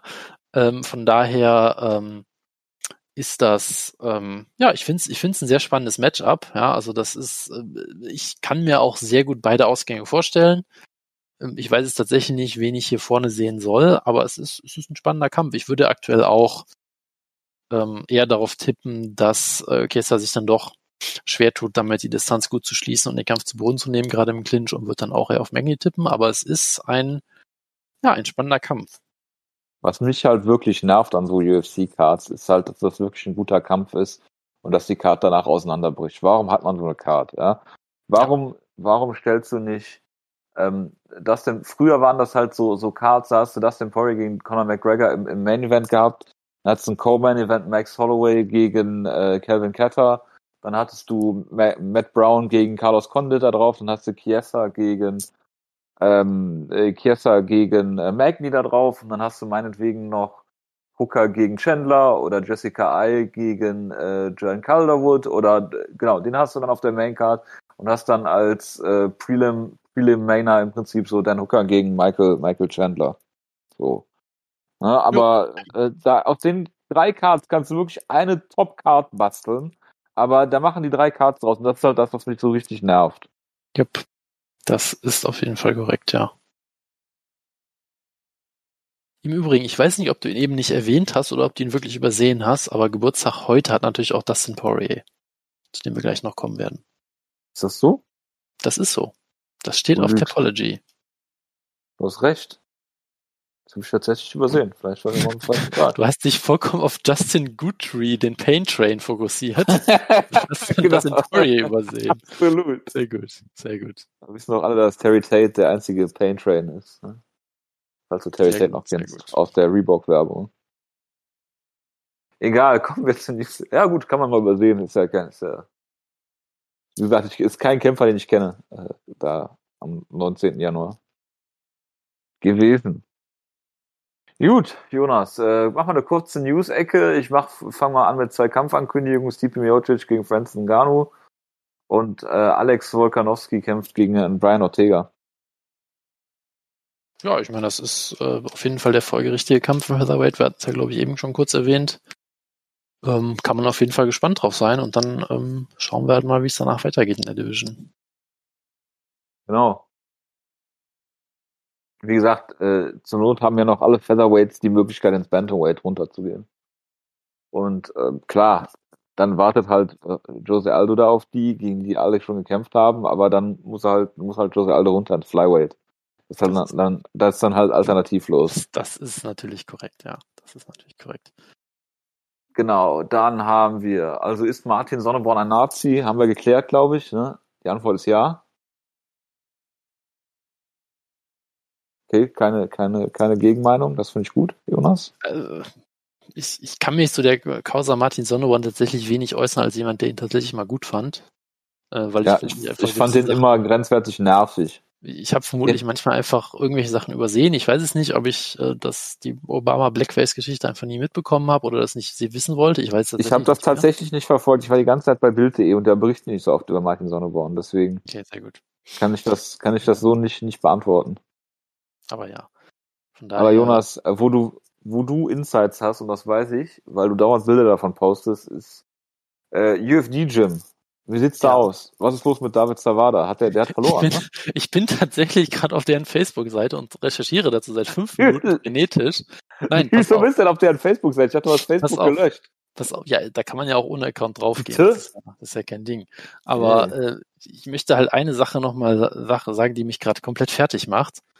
Äh, ich habe natürlich, nachdem ich eben auf dieser Sick Jitsu-Seite war und nachdem ja. ich auch diese Woche beim UFD-Gym vorbeigelaufen bin, zufällig, weil ich im Arzt war, äh, was ich auch noch erzählen könnte, genau, ich, ich fühlte mich diese Woche sehr wie ein MMA-Kämpfer. War dein Arzt zufällig Gilbert Ivel? Letzte Woche, weil äh, ich mir selbst einen Eyepoke verpasst habe und ähm, jetzt sehr großen Respekt Ach, deswegen warst du beim Arzt, so schlimm war das? Für, pf, naja, ich habe mir halt die Hornhaut gekratzt oder so. Das ist relativ ekelhaft. Und bei so Wie Sachen am Auge, äh, nee, das nicht, aber bei so Sachen Jonas, am Auge. Jonas, wir müssen demnächst, halt wir müssen das demnächst hier mit Kamera machen. Ich möchte, ich möchte sehen, wie du dir das Auge auch, äh, wie das Glasauge raus, rausnimmst. Ja, so weit ist es zum Glück noch nicht ganz. Ja, also ich, okay. ich, ich konnte jetzt auch meinen, meinen Vertrag unterzeichnen, endlich, um gegen Luke Rockhold anzutreten. Also ich bin soweit wieder fit. ähm, Freut mich nee, sehr. aber äh, nee, aber es ist halt. Ähm, bin mir sicher, wenn du einen Sohn hättest, der würde gegen dich tippen. Das würde ich, würde ich doch schwer hoffen, ja. Nein, aber ähm, Genau, und da, da, also ich finde halt, bei so Sachen am Auge werde ich dann immer so ein bisschen empfindlich und kann das auch nie einschätzen, ob das jetzt was Schlimmes ist oder nicht. Äh, und gerade so sehenden Auges ins Unglück. Äh, ich meine, ich konnte das Auge ja, ich konnte ja noch sehen, aber es hat halt getränt und irgendwie wehgetan und fühlt sich an, als würde da jemand drauf rumkratzen oder so. Äh, von cool. daher habe ich jetzt sehr großes, sehr großen Respekt wieder vor jedem äh, MMA-Kämpfer, der äh, iPokes verteilt natürlich. Weil ich hast sehe, du im, im UFD-Gym bist du vorbeigegangen, hast das direkt als Taktik etabliert, direkt iPoke starten. Die haben ja leider äh, zu wegen Shutdown. Aber ich was ich jetzt mal sicher, dass im Hinterhof habe, Gilbert Eiffel trainiert hat mit den ich Jungs. Möchte jetzt, ich möchte jetzt nichts unterstellen, ja. Nein, nein, ähm, klar. Aber ich war jetzt halt gerade auf deren Topology-Seite, um rauszufinden, was die, was die E-Mail-Adresse von denen ich ist. Ich dachte Facebook. Ähm, das auch. Und dann sehe ich halt, was da als Staff eingetragen ist, ja. Jetzt kommt's. Und ähm, hier steht jemand als UFD-Gym aus Düsseldorf als Grappling-Coach. Möchtest du bitte raten, wer der Grappling-Coach angeblich ist, laut Topology? Ich bin mir sicher, dass das also, falsch ist, aber Mike ich finde es extrem, ich finde es extrem lustig, deshalb werde ich es einfach glauben, ohne es weiter zu researchen. Nein, nein. Ähm, äh, jemand, über den wir schon Nordin sehr häufig geredet haben. Bei, nein, jemand, über den wir sehr häufig geredet haben. Bei Schlagkraft, der nicht äh, aus der deutschen MMA-Szene kommt. Nicht aus der deutschen MMA-Szene, aber, aber, schon als Grappler bekannt oder eher nicht? Äh, ja und nein. Ja er ist eher nein. bekannt als. Ähm, er, hat, er, hat, einen ähnlichen Kampfstil wie Armin Laschet. Können wir es vielleicht so sagen? Da müssen wir sa, ein Grind. Embrace den ja. Grind, ja. Ja, ja, ja. Ich hätte jetzt, ich hätte jetzt eigentlich gesagt, ich hätte jetzt eigentlich gefragt, äh, saß er auf einer Pressekonferenz mal neben mir auf dem Boden. Aber das ist nicht die Liste. Äh, nein. Embrace the Grind, okay. Ähm, ist es äh, Matt Lindland? Der, jemand, der auch äh, nach seiner UFC-Karriere schon sich als in einem ganz anderen Beruf ähm, versucht hat, der auch in Deutschland eine stolze Tradition hat. Shane Carvin, als Ingenieur. nein, nein. Sag's mir. Es ist laut Topology, ich bin mir sicher, dass das falsch ist, aber laut Topology ist es Gleison Tibau. ja, frag mich der nicht. Khabib-Besieger, ja. Jonas. Ja, frag mich nicht. Oh, Jonas, wenn da, wenn, ey, du musst da eigentlich hin und dich für Grappling-Stunden anmelden und dann einfach mit Gleison Tibau äh, den Double Leg. Äh, du musst dich einmal von Gleison Tibau Double Leggen lassen. Das ist, das ist doch, glaube ich, was, was auf eine, auf eine Bucketlist gehört. Das du, direkt, jojo. du gehst, du lässt dich impfen und dann gehst du direkt ins UFD-Gym und lässt dich Lass von Gleison Tibau Double Leggen. Lass uns erstmal kleine Brötchen backen, genau wie Gleison Tibor, der sich auch eine Bäckerei eröffnet hat mal. Ähm, lass uns erstmal gucken, äh, wann wir wieder aufmachen dürfen und dann schauen wir mal. Aber ja, das äh, steht da zumindest so. Ich konnte da jetzt auf die Schnelle keinen Hinweis für finden, dass es das wirklich so ist, aber ich vertraue da einfach erstmal Topology. Ja. Das äh, klingt hervorragend. Auf den, auf den Schock muss ich mir normalerweise einen kurzen trinken. Siehst du mal, so, sollen wir kurz über Armin Laschet reden? Nee, nee, lass mal. Ja, Armin Laschet war ja zuerst im äh, WWE Thunderdome und dann gab es auf Spiegel Online Artikel darüber, dass er den Grind embraced. Das ist alles kein Scherz. Das ist wirklich kein Scherz. Ja, das ist, ich fand es auch sehr schön, dass Wutke das postet äh, bei uns im internen Chat und dann sofort irgendwie fünf Minuten später, glaube ich, äh, der Carsten es gepostet hat und gesagt, das ja. hat auch Wutke geschrieben, oder? Ja, während hat, hat Wutke, äh, können wir bestätigen, das hat Wutke geschrieben. Während Wutke Julian natürlich äh, wie immer mich bezichtigt, äh, was natürlich auch klar ist. Natürlich. Ähm, das hat Tradition bei uns. Ja, auf jeden Fall. Nee, also das, ähm, ja, es ist, es ist auf jeden Fall, ähm, genau. Es ist auf jeden Fall traumhaft, ja. Dann haben nee, wir noch, aber ähm, ja, muss ja? man sich, muss man sich diese Sprache mal, man muss sich diese, diese Analogie wirklich auf der Zunge zergehen lassen, ja. Also es gibt manche Kämpfer, die die durch ihre explosiven Knockouts äh, bekannt sind, zum Beispiel Friedrich Merz, wenn das Sozialsystem der Gegner ist oder so, keine Ahnung. Äh, und es gibt halt Leute, die einfach über ihre Ausdauer gewinnen, die einfach äh, den, den Grind embracen, die einfach die, den, den Gegner gegen den Käfig drücken und ihm sanft die Schulter in, ins, ja, in die Friedrich Nase Merz ist ja, ist ja für ja. Bierdeckel in allen Formen bekannt. Steuererklärung, Aktionsradius im Ring. Ja, also genau, von genau. daher. Genau, also von daher. Wo ähm, wir, wo wir gerade von, äh, wo wir gerade von Friedrich Merz sprechen, ähm, eine sehr schlimme Geschichte. Äh, Spencer Fischer hat Gehirnschäden davon getragen in seiner MMA-Karriere. Was, was ist das denn jetzt für eine Überleitung? Ja, was ist das denn für eine Überleitung? Du kannst dir das doch denken, was das für eine Überleitung ist. Friedrich Merz ist natürlich ein absolut rotes Tuch für mich. Ähm, nein, Spencer Fischer äh, kam diese Woche ein Artikel raus über das CTI, wie er irgendwie davon getragen hat. Es ist wohl ein sehr trauriger Artikel. Ich habe ihn mir ehrlicherweise nicht durchgelesen, weil ich solche Artikel immer sehr, sehr äh, ernüchternd und traurig finde, was, was viele, viele Leute da für ihre, für ihre ähm, Karriere da alles, äh, alles aufs Spiel setzen und dann, äh, ja, was, was, äh, äh, was das alles für Konsequenzen haben kann. Deswegen äh, kann ich euch nur wärmstens ins Herz legen, ohne es selber gelesen zu haben. Wenn ihr dann wieder äh, mit eurem äh, nackten Oberkörper, wenn es dann wieder möglich ist, und Just Bleed äh, auf eurem Körper geschrieben habt, äh, UFC-Veranstaltungen äh, besucht. Ähm, denkt daran, äh, der Original King, ja, es ist nicht Bobby Green, ich habe es immer wieder gesagt, es ist Spencer Fischer. Ähm, ja, der hat da leider äh, kein so schön, schön, schönes Karriereende, was er da gerade verbringt. Genau, ja, also die haben ja auch ein Video dazu rausgebracht, ein kurzes. Ähm, ja, ich glaube, man kann da nicht mehr so viel zu sagen. Natürlich auch jemand, der damals bekannt war, auch für seine ähm, ja, spektakulären Kämpfe natürlich, auch für einige Slugfests, damals mit ähm, Hands of Stone, Sam, St ja, genau, äh, genau, Sam äh, Stout, genau. Der äh, ähm, äh, nie jemanden ausgenockt hat in seiner UFC-Karriere, glaube ich. Korrekt, ja. Ähm, aber ja, das ist, das ist natürlich eine tragische Geschichte. Sicherlich auch werden wir noch viel mehr solcher Stories in den nächsten Jahren sehen. Ja. Ich glaube, viele davon sehen wir auch nicht, weil keiner so genau hingucken will teilweise. Das habe ich auch manchmal so als. Ja, oder als, weil die halt auch in der Versenkung verschwinden. Ja, ja. Oder, oder, halt das, genau. Mein Gary Goodrich war jetzt auch so ein Beispiel, äh, was vor einigen Jahren schon war, was auch wirklich ziemlich schlimm ist. Jupp, Und, jupp, jupp, äh, genau. Ja. Und ja, genau. ich meine, äh, die eine Sache, über die wir sicherlich noch reden müssen, ist, dass er auch wiederholt die UFC um Unterstützung gebeten hat, äh, ja. was natürlich ignoriert wurde. Und dann kam jetzt diese große Story, hat auch relativ große Wellen geschlagen. Und danach hat sich Dana White halt hingestellt und gesagt, guck mal Leute, Sam Stout und ich, wir sind in der genau gleichen Position. Ich habe ja auch damals ein bisschen Sparring gemacht oder äh, ich und Spencer, Spencer Fischer natürlich. Wir sind in der genau gleichen Position, ja. Ich habe ja auch ein bisschen ja. Sparring gemacht. Ich habe auch CTI. Deshalb ich und ähm, ich und der gute Spencer Fischer sind in der genau gleichen Position, deshalb muss man da jetzt auch kein Mittler mit ihm haben, ja. Und auch gut, dass, dass man so sicher, eine Story auf sich hat, selbst beziehen kann, ne? Das ja klar, ich, nur ich, ganz ich, wenige, ne? Ich bin sicher, Spencer Fischer hat auch 300 Millionen Dollar äh, bekommen, als die UFC verkauft wurde oder ähnliches, von daher. Na gut, Dana White hat natürlich in Las Vegas den Vorteil, dass er sich in seiner Einfahrt im ganzen Schnee da sein, äh, seinen Gehirn kühlen kann. Das ist natürlich richtig. Also Dana White hat sich dann nicht äh, nicht, äh, es war ihm nicht dämlich genug, sich dann wirklich mit, äh, mit diesem Kämpfer zu vergleichen. Ähm, ja. Was natürlich. Der ist sich für nichts zu bangen, wie man hier sagt. Genau, und ich glaube, das andere Zitat war ja, it's part of the gig. Also bitte hört, hört euch auf zu, hört euch auf zu beschweren, ja. das gehört einfach dazu. Der ist halt nur noch ein sabberner Lappen, um da mal Lieutenant Frank Draben zu zitieren. Äh, kann ich halt auch nichts dran ändern, ne? So ähm, sehr, sehr, äh, sehr, sehr verantwortungsvoll, so als äh, so ungefähr, ja. Chef eines Independent Contractors so wie man sich das äh, so vorstellt. Genau, genau. Ja.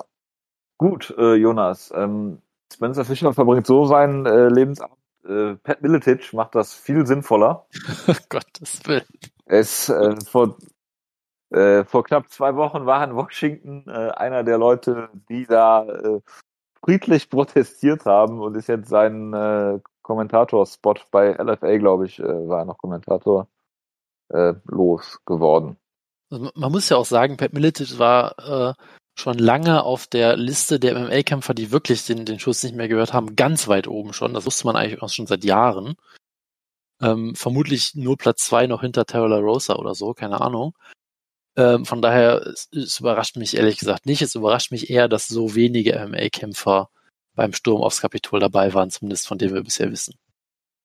Ja, Victor Ortiz war wahrscheinlich nur nicht dabei, weil er in Huntington Beach in der City Council eingebunden war und da Pflichttermine genau, hatte. Tito Ortiz wollte extra nach DC fliegen, aber wurde nicht in den Flughafen reingelassen, weil er keine Maske tragen wollte. Kann man nichts machen. Das kann ich mir so gut vorstellen. Weil ich bin mir sicher, wenn es so gewesen wäre, hätte es sofort gepostet.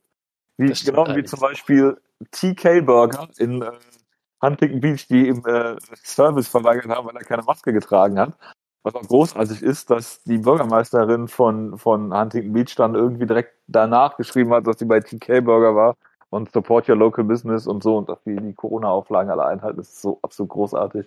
Was das hat halt Tito Ortiz, dass bei jedem jede, bei jedem Geschäft, wo er, wo er keinen Service kriegt, äh, das dann äh, groß und breit äh, dann äh, äh, bei Twitter postet.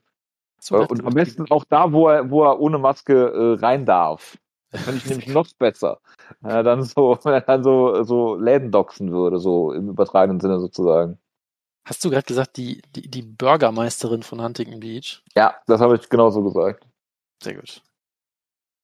Gut, ähm, genau, sonst habe ich, genau, Habib kommt nicht zurück. Äh, das ist eine wichtige äh, Breaking News, die niemanden wirklich wundert. Und äh, Paul Varlance, Jonas, UFC-Pionier, ist äh, nach äh, langer Covid-19-Erkrankung verstorben.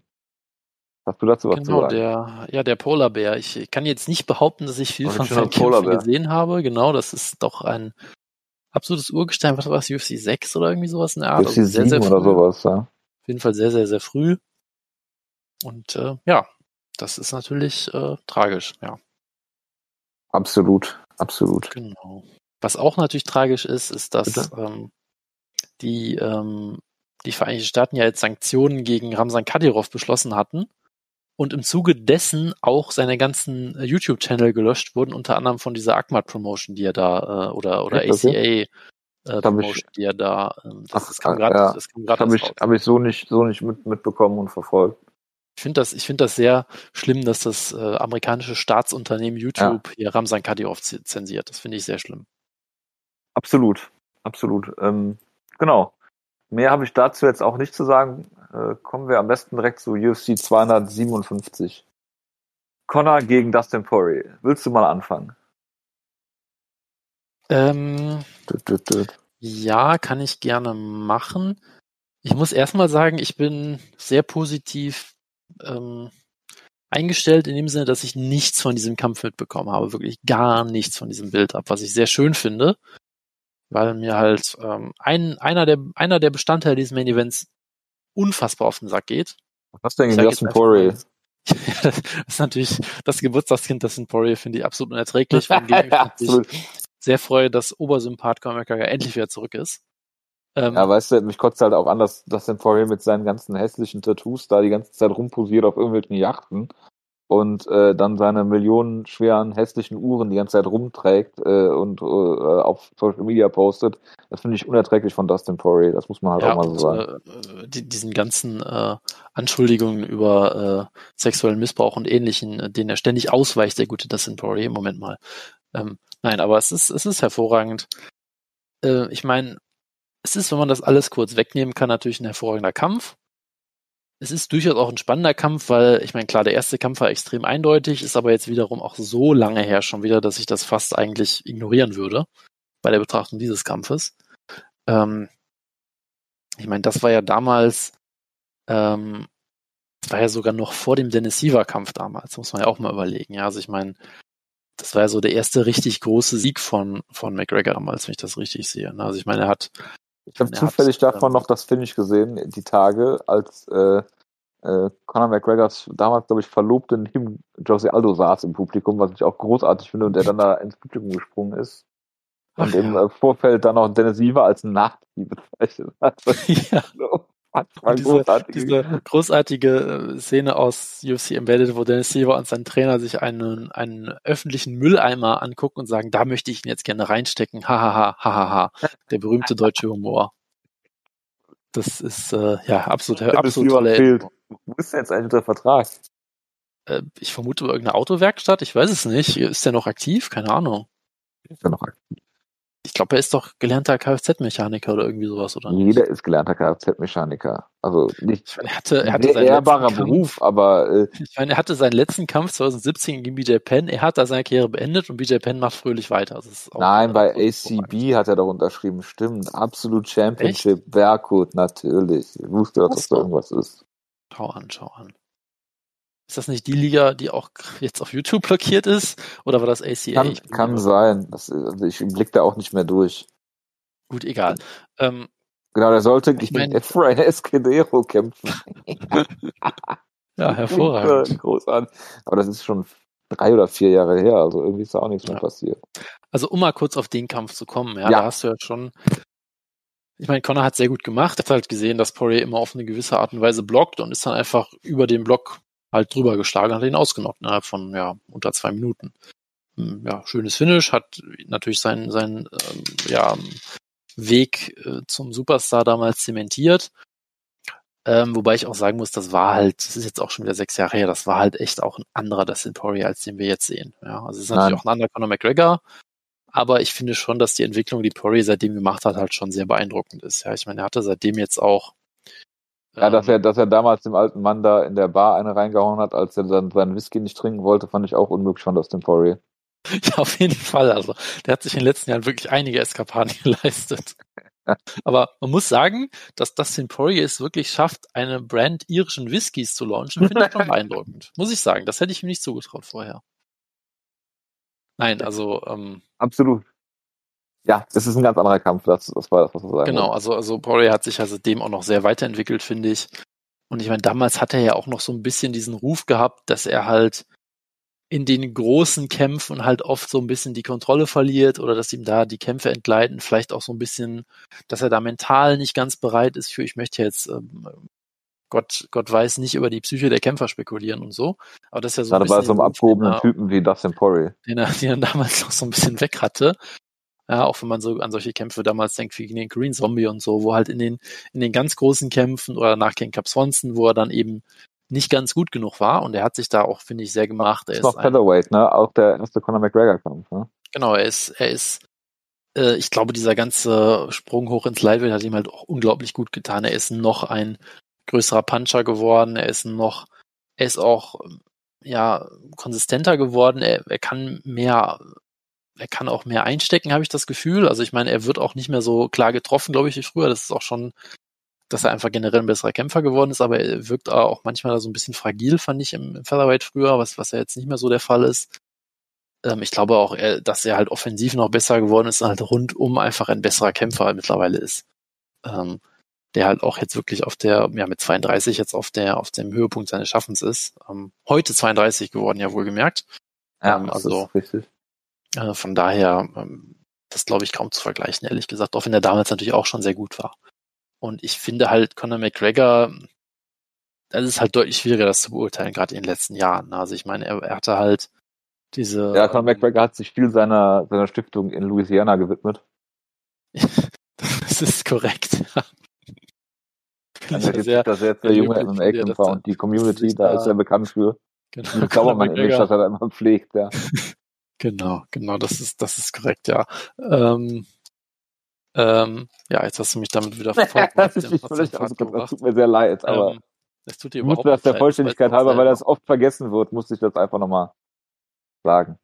Ich meine, du musst ja auch mal überlegen, ne? er hatte diesen Kampf ähm, damals, wo er dann, lass mich kurz gucken, genau, er hatte diese zwei Kämpfe gegen äh, und dann hattest du halt wirklich so seinen Höhepunkt, wo er halt im, im August dann die Niederlage gegen Diaz gerecht hat, 2016, da gewonnen hat, wenn auch in einem knappen äh, ja, Kampf, wo er auch viel Herz gezeigt hat, sage ich mal, sich gut zurückgekämpft hat auch. Ähm, dann halt Eddie Alvarez besiegt in einer absoluten, ja, einer der einseitigsten Kämpfe, die man vielleicht jemals gesehen hat auf diesem Niveau. Ähm, und dann fingen halt natürlich die Eskapaden an, ja, dann halt diese unsägliche Money-Fight-Geschichte damals, dann war er halt so gesehen erstmal fast zwei Jahre weg. Dann dieser Kampf gegen Habib, wo er wirklich auch kein Land gesehen hat.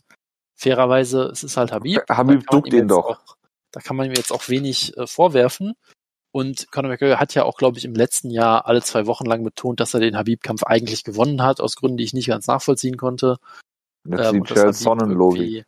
gecheatet hat oder weiß ich nicht was oder ich, er wurde nie zum Sieger erklärt. Das ist doch diese, diese Verschwörungstheorie, die jetzt diese Woche irgendwie aufgekommen ist. Ist das so? Hab ich. Ja, hab ich keine Ahnung, dass die beide irgendwie aus dem Ring geführt haben. Kein. Das, ja, sorry. Okay, gut. Ja, und dann hat es natürlich auch noch diese Busgeschichte damals und diese. Das war das Centauri, da verwechselst du das. Äh, ja, äh, sorry, das war natürlich das Centauri. Äh, das, da hast du natürlich recht.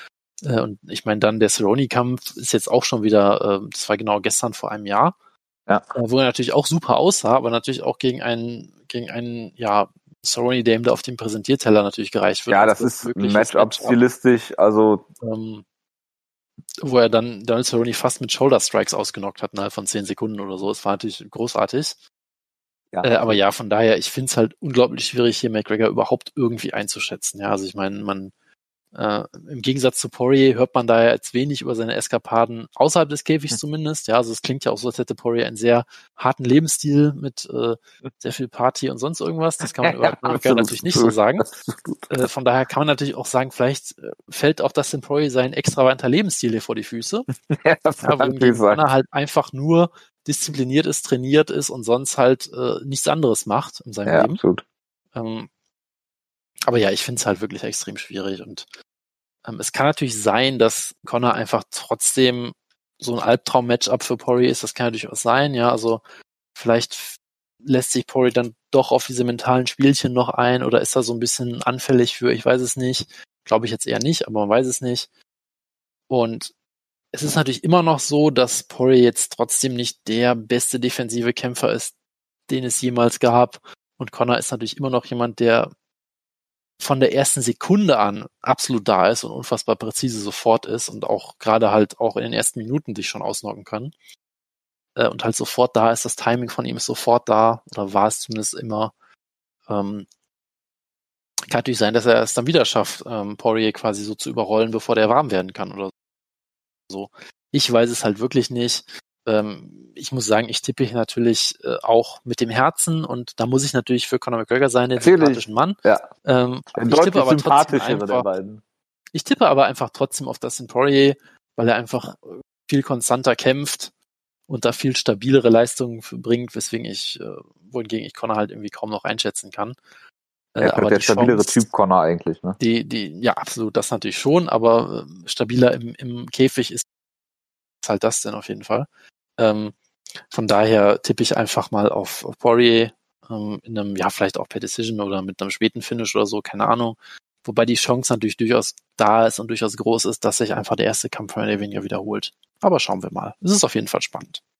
Einzig Gute, was ich Conor McGregor kämpfen abgewinnen kann, ist, dass es hin ist, und wieder nach, mal. Äh, dass er nach seine Handschuhe versteigert für einen guten Zweck. Nein, das ist es nicht. Einzig Gute an Conor McGregor Kämpfen ist, dass die hin und wieder dann mal noch äh, den Kampf vom 31. Dezember 2012 rausholen gegen Ivan Buckinger, als er äh, Cage Warriors Lightweight Champion geworden ist, den äh, den äh, Kämpfer, der mit äh, Daniel Weichel zusammen trainiert in Frankfurt. Ähm, das waren noch Zeiten. Ähm, nein, äh, Spaß beiseite. Äh, ich finde, das hast du schon völlig richtig gesagt, der Kampf findet unter völlig anderen Voraussetzungen statt. Ich kann mir aber trotzdem vorstellen, dass er genauso endet wie der erste Kampf. Lustigerweise. Ähm, wobei ich nicht glaube, dass er in einer Minute 50 ausnockt. Das wäre schon ein bisschen, ein bisschen zu viel des Guten. Ähm, ja, du hast ja, du hast ja wirklich schon viel über den Kampf erzählt. Äh, Dustin Poirier, würde ich sagen, hat die größeren Schritte gemacht äh, seit, dem, seit dem ersten Kampf und äh, Conor McGregor ist halt die, die große Unbekannte. Ne? Und Dustin Poirier ist halt bei weitem, jetzt mal abgesehen von Habib, der, der äh, beste Gegner, gegen den Conor McGregor jetzt, jetzt kämpft. Hm? In der UFC sozusagen, würde ich, würde ich fast, würde ich fast sogar behaupten. Nate Diaz kannst du nicht rechnen. Aldo ähm, gab es gibt auch viele Fragezeichen zu dem Zeitpunkt. Äh, von daher, Cerrone hat der, äh, ist auf dem Präsentierteller, wie du schon gesagt hast, äh, geliefert worden. Eddie Alvarez ist halt ein, ist halt ein wacky Striker, der halt äh, äh, Slugfests äh, ab, bitte? Wacky Striker ist äh, sehr schöne Beschreibung. Ja, der ist halt nur auf, auf Rock'em Sock'em Robots aus und das ist halt wie, wie gemacht auch für Connor, ne? Das finde ich jetzt vielleicht auch ein bisschen unfair, aber man kann schon festhalten, dass der Stil von Alvarez halt gemacht ist für Connor. Ohne ja. dass man jetzt Alvarez da irgendwie anders abwählt. Nein, das meine ich ja gar nicht, meine ich ja gar nicht böse, aber äh, das ist, ist natürlich ein, ein Stil, der Connor wirklich in die Karten spielt. Ähm, und deswegen denke ich, dass hier das Tempori jemand ist, der halt ähm, noch äh, Schlagkraft mitbringt. Ähm, und ähm, so, so, also solide, solide technische, äh, technisch gute Striker, die stellen Connor schon mal vor äh, vor Probleme und du kannst Connor halt auch treffen. Ne? Ich meine, Habib hat Connor äh, zu Boden geschlagen. Klar, es geht bei Habib die Gefahr vor allen Dingen vom Takedown aus und nicht, nicht vom Stand. Aber ähm, das war, könnte ihm eine Lehre gewesen sein. Ne? Also ähm, von daher, ich meine, er ist natürlich äh, sehr viel, sehr viel Talk, äh, der einem richtig auf die Nerven geht, äh, Conor McGregor. Ähm, aber ist natürlich ein absolut großartiger Kämpfer, auch wenn er halt irgendwie nie kämpft. Ne? Und äh, von daher ähm, ist, kann ich kann ich Connor überhaupt nicht einschätzen. Es ist natürlich, ein, wie gesagt, ein Kampf, wie er ihn halt noch nie geführt hat in der UFC, auch wenn er gegen gegen Poirier schon gekämpft hat, aber wie gesagt unter ganz ganz anderen Voraussetzungen. Und deswegen kann ich kann ich hier schlecht was dazu sagen. Ähm, Im Zweifel würde ich einfach mal behaupten, je länger der Kampf geht, desto mehr wird er Richtung Dustin Poirier tendieren, weil Connor halt auch dafür bekannt ist, halt so viel Druck auszuüben dass er halt auch mal stehen K.O. sein kann, wenn er dich halt nicht, äh, nicht äh, ausnocken kann. Ich meine, siehe, siehe Nate Diaz, der erste Kampf. Ne? Im zweiten ist er dann noch zurückgekommen, was auch viele gewundert hat, wo er, glaube ich, die vierte Runde dann noch gewonnen hat. Ähm, aber auch, wie gesagt, Diaz-Kämpfe, es ist halt so, so von dieser, von dieser Vita, die er da jetzt hat, tendiert das halt mehr so zu so Showkämpfen irgendwie. Ich meine, wie gesagt, Cerrone war auch nur für die Show, für einen schnellen Knockout. Ähm, Habib, klar, war halt so ein kompetitiver Kampf, den er da geführt hat, aber äh, irgendwann wird es ein Diaz-Rubber-Match geben Und äh, dann, äh, jetzt wo Habib zurückgetreten ist, dann wird er wieder äh, wahrscheinlich irgendwie den, den, Titel bekommen, ne, wenn sie ihn jetzt. So, ich könnte mir auch gut vorstellen, dass die, wenn Conor den Kampf gewinnt, ihm einfach den Gürtel geben und das vorher aber nicht ankündigen, so. Ne? Ähm, und äh, ja, so ganz, ganz äh, skurril und äh, ja, wie, wie, du schon gesagt hast, er war lange weg für diesen äh, Mayweather-Kampf. Ähm, also sehr, sehr, sehr, sehr merkwürdig, äh, was da, was da so alles, äh, was da so alles passiert mit Connor. Ähm, deswegen, ähm, um hier mal einen Tipp abzugeben, ähm, schwierig. Ne? Also wenn, wie gesagt, der Herz, Herz sagt eigentlich Dustin Poirier, so der Verstand sagt eigentlich Connor, aber ja, Habib hat halt beide so, so ziemlich zerstört. Ähm, ja, Max Holloway gegen Conor McGregor könnte ich mir einen interessanten Kampf vorstellen. Allein damit ich das sehe, sage ich, Conor gewinnt und geht runter ins Featherweight. Äh, ins Bantamweight, Entschuldigung. Äh, ja, natürlich, natürlich. Das ist ja das, was wir alle sehen wollen. Ja, nee, also ich kann mir, ich kann mir beides vorstellen. Wie gesagt, je länger der Kampf dauert, desto eher würde ich dazu das denn äh, tendieren. Ähm, beide sind offensiv sehr, sehr stark. Beide schlagen, schlagen viel und hart. Ähm, und wer die bessere Defensive hat, kann sich hier fast gar nicht ausmachen. Deswegen, der, der die bessere Defensive hat und den Kampf, dem Kampf seinen Stempel aufdrückt, der wird hier die, die Nase vorne haben. Ich könnte mir auch gut vorstellen, dass Dustin Poirier vielleicht mal einen Takedown versucht. Ich hoffe, dass er das nicht aus Verzweiflung versucht, sondern im Gameplan mit integriert hat. Wenn wir jetzt schon über eine Show geredet haben, wo Carlos Condit einen Kampf über seinen Ring gewinnt, dann warum nicht das in Poirier? Ja, oder Conor McGregor. Ach Gott, jetzt, jetzt, jetzt wird das so passieren und ich werde sehr traurig sein und du bist schuld. Ja, absolut. Nehme ich auf meine Kappe. Dan Hooker gegen Michael Chandler, Jonas. Michael Chandler ist ja jemand, den du immer sehr gehypt hast dafür, dass er besonders viel äh, durch harte Arbeit macht und überhaupt, überhaupt kein Talent verfügt. Würdest du das unterschreiben? Ähm, da ich ja aktuell auch nicht auf Twitter bin, kann mich da Michael Chandler auch nicht äh, anschreiben und mir böse Nachrichten schicken. Von daher unterschreibe ich das jetzt einfach mal so. Das habe ich natürlich immer genau so gesagt. Äh, und ich kann eh nicht zu Dave Busters gehen und, und mich da mit ihm, mich mit ihm prügeln, was dann immer diverse Leute äh, versucht haben, in die Gänge zu leiten. Äh, von daher. Ist das so? Ja, es gab dann mal zwei Leute, die dann, ähm, die dann Michael Chandler angeschrieben haben und gesagt haben, hey, möchtest du das nicht mal äh, im Dave Busters Parking Lot mit, mit mir klären und so und der hat leider nicht mehr darauf reagiert. Das war sehr schade. Sehr schade. Das ja. ist wirklich sehr schade. Weil du ja, also Michael Chandler ist hier Weil du ihm Talent wieder, unterstellt hast, ja. kann man. Ja, Michael Chandler ist hier quasi wieder unterwegs als Backup-Kämpfer, nur dass er diesmal auch einen Kampf kriegt, so oder so. Ist ja auch mal schön. Äh, und macht jetzt ein UFC-Debüt und wird direkt als Underdog gesehen von den Buchmachern, was ich interessant finde. Ähm, ich tue mich sehr schwer damit, muss ich sagen. Also ich glaube, Michael Chandler ist so jemand, der an einem guten Tag sehr vielen Leuten gefährlich werden kann, aber der auch gegen relativ viele Leute durchaus verlieren kann, weil er halt auch er ist halt so ein bisschen so eine Wundertüte. Ja? Also ich meine, er wird dann er wird dann auch einmal irgendwie von Brent Primus mit einem äh, Leg, Leg Kick äh, Injury TKO besiegt oder sowas in der Art oder hat halt zweimal gegen Will Brooks verloren, der da großartig aussah und danach nie wieder irgendwas gerissen hat, ja, was auch im Nachhinein äh, sehr sehr bizarr ist, ja. Ähm, also von daher, ich finde es echt schwierig, Michael Chandler so einzuschätzen. Ich meine, er hat jetzt in letzter Zeit alle Leute besiegt, die er da vor die Flinte bekommen hat, die meisten per Knockout. Das sind jetzt natürlich auch keine absoluten Top-Leute, aber trotzdem ähm, hat er da alles halt besiegt, was er besiegen kann.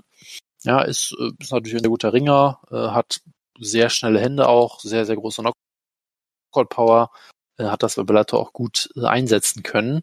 Ähm, kann dann auch durchaus mal Kämpfe zu Boden nehmen und da kontrollieren, wenn es nötig ist. Ähm, ja, gleichzeitig weiß ich halt bei ihm immer nicht so genau, wie er sich halt gegen die absoluten Top-Leute macht, ehrlich gesagt. Und Dan Hooker ist auch so ein interessanter Fall, ähm, wo ich mir eigentlich auch noch nicht ganz sicher bin. Ich meine, er hat jetzt auch ein sehr erfolgreiches ähm, ja, Debüt im Lightfight erstmal gehabt. Er hat dann ja ähm, hier L.A. Quinter und Paul Felder auch besiegt, unter anderem hat James Wick ausgenockt. Ähm, wurde davor noch 2018 furchtbar von Ed Barbosa verprügelt, in einem der brutaleren Kämpfe, die ich seit langem gesehen habe damals. Ähm, und hatte dann halt diesen, diesen doch sehr guten Kampf gegen Dustin Poirier, den dann Poirier dann letztendlich doch irgendwann klar gewonnen hat, aber der auch ja auf einem sehr hohen Niveau war, wo sich beide sehr viel ähm, Probleme gegenseitig ähm, ähm, gemacht haben. Ähm, und da auch durchaus ähm, Hooker durchaus gezeigt hat, dass er da auf jeden Fall für fünf Runden auch mithalten kann. Ja, ist vielleicht ein bisschen, äh, hat er den Kampf in den letzten beiden Runden dann aus der Hand gegeben, ähm, ist dann so ein bisschen eingebrochen vielleicht, aber trotzdem sehr guter Kampf, in dem er sich auf jeden Fall sehr ähm, stark präsentiert hat. Ähm, und ich tue mich echt schwer. Also irgendwie glaube ich nicht so richtig, dass Chandler äh, auch wirkliche Top-Kämpfer auf diesem Niveau die ganze Zeit am Boden kontrollieren kann. Das hat er gegen Bellator dann eher auch gegen so solide, aber nicht herausragende Leute gemacht. Im Stand, ich weiß es halt nicht. Ich glaube, er kann vermutlich jeden ausnocken, wenn er, wenn er die Leute richtig trifft. Ja, ich glaube, ähm, dass er da vielen Leuten sehr gefährlich werden kann. Gleichzeitig würde ich schon sagen, dass Hooker auch der vielseitigere Striker ist, der auch über eine längere Distanz äh, agieren kann. Und äh, ja, ich, ich bin sehr gespannt. Ich tue mich extrem schwer mit dem Tipp. Ich würde spontan, glaube ich, auf Hooker tippen, aber ich muss sagen, ich finde es extrem schwierig, hier irgendeinen, irgendeinen Tipp abzugeben. Ja, also ich tippe hier, ähm, um das mal kurz zu machen, ganz klar auf Michael Chandler, weil mhm. das hat bisher immer gut funktioniert, auf Bellator-Kämpfer mit Hype zu tippen. Äh, Martin Held, Will Brooks, Hector Lombard, die haben alle in der UFC überzeugt und von daher äh, der nicht sehr talentierte, harte Arbeiter äh, Michael Chandler wird hier den Kampf gewinnen. Hector Lombard hat zumindest damals klar gegen Tim Boach gewonnen, ja. Vergisst man ja. Tom Boach? Der Tim Bruder von Tim Boach? von mir aus auch gegen Tom Boach, ja. ja das ist korrekt. Ähm, yes. Ähm, Jessica Evil Eye gegen Jojo Kellerwood muss man nicht drüber reden, aber Jonas Matt Frivola gegen Ottman Asaitar, den deutschen äh, Kämpfer. Der äh, extrem traurig sein werde, wenn John Colwood ausgerechnet gegen Jessica Eye verliert. Das ich dachte gegen Ottman Asaitar. Äh, Asaitar. Ja, das wäre, da wäre ich auch traurig drüber, aber ja, das ist jetzt eher unwahrscheinlich, glaube ich. ja, Jess, wenn Jessica Eye Jojo Calderwood besiegt, das finde ich schon extrem lustig, allein weil deine Reaktion darauf dann sehr lustig ist. Gut. Ja, ich finde, ja, viel mehr kann man halt zu der Karte auch gar nicht sagen. Bitte? Ja, das, man merkt halt schon, dass es hier dann sehr dünn wird auf einmal. Ne? Ja, absolut. Also wir haben hier auf der Karte äh, ähm, äh, ich meine, du hast, du hast zwei wirklich herausragende Kämpfe. Ja, Ottman, Ottman Asata und äh, Nasrat Hakparas. genau. Du hast zwei wirklich herausragende Kämpfe, dann hast du diesen, ja, I gegen Collowood, der auch ganz okay ist. Und dann wird es halt... Gegen Slayer McMahon ist ja, ja auch noch ein guter Kampf, ne? Ja, das stimmt. Das ist, das ist schon ganz gut. Das ist richtig. Ja, ich weiß nicht, ob der Kampf besonders unterhaltsam wird, aber das ist von, auch von den, von den Namen her noch ziemlich gut, ja. Aber das ist halt auch witzlos, wenn wir das ohne Wutke besprechen müssen hier. Das ist absolut richtig. Aber ich bin mir, ich bin mir sicher, dass er, dass er zurückkommen wird, nur um Venezuelen Wichsen zu sagen. Und warte, sie haben tatsächlich Dustin Poirier heute, irgendwer hat Dustin Poirier tatsächlich einen Birthday Cake geschenkt heute, während er Wake Am Gewicht machen, das ist eine sehr gute Idee. Ich hoffe, er verpasst das äh, Gewicht. Und weißt du, was die UFC dann macht? Sobald Dustin Poirier das Gewicht verpasst, würden sie es um den Titel machen. das ist äh, sicherlich richtig, ja. Ich wette, die, die haben den, den Kuchen dahingestellt. Damit er das Gewicht verpasst und sie es dann um den Titel machen können. Höchstwahrscheinlich, ja. Das klingt absolut großartig. Gut. Nee, mehr haben wir auch gar nicht. Gut. Warum sehe ich hier gerade ein Video bei Twitter, wie TJ Dillashaw mit Justin Buckholz auf einem auf so einem auf so einem Kofferband im Flughafen Pratzentraining macht. Ja, das ich, kann ich, ich poste es nicht erklären, aber okay. Ich poste es kurz ins Discord. Ich habe dieses Video noch nie gesehen. Was, was, was zur Hölle sehe ich da gerade? Ich mach's mal in den Gruppenchat. Ansonsten ähm, werden wir uns natürlich am Donnerstag zurückmelden, ähm, um die Show zu reviewen. Und ähm, ja, ich glaube, über den Pay-Per-View am Wochenende müssen wir nicht mehr reden. Dann schauen wir mal, wann wir das nächste Mal wieder da sind. Guck dir das Video noch an. Ah, warte. Copy Link, hallo? Seht ihr irgendwas? So, jetzt.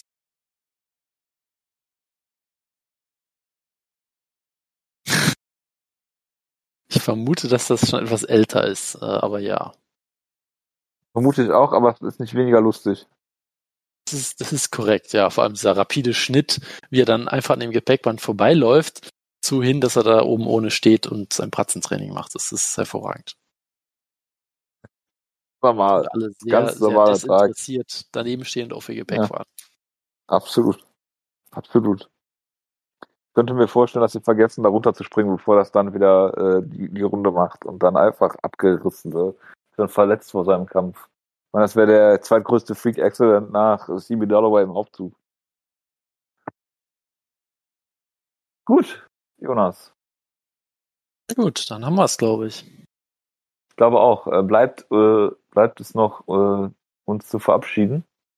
Ich hoffe, die Ausgabe, Ausgabe hat euch gefallen. Schreibt iTunes-Bewertungen. Wir hören uns dann äh, hoffentlich nächste Woche wieder mit einem Preview zu Overeem gegen Volkov.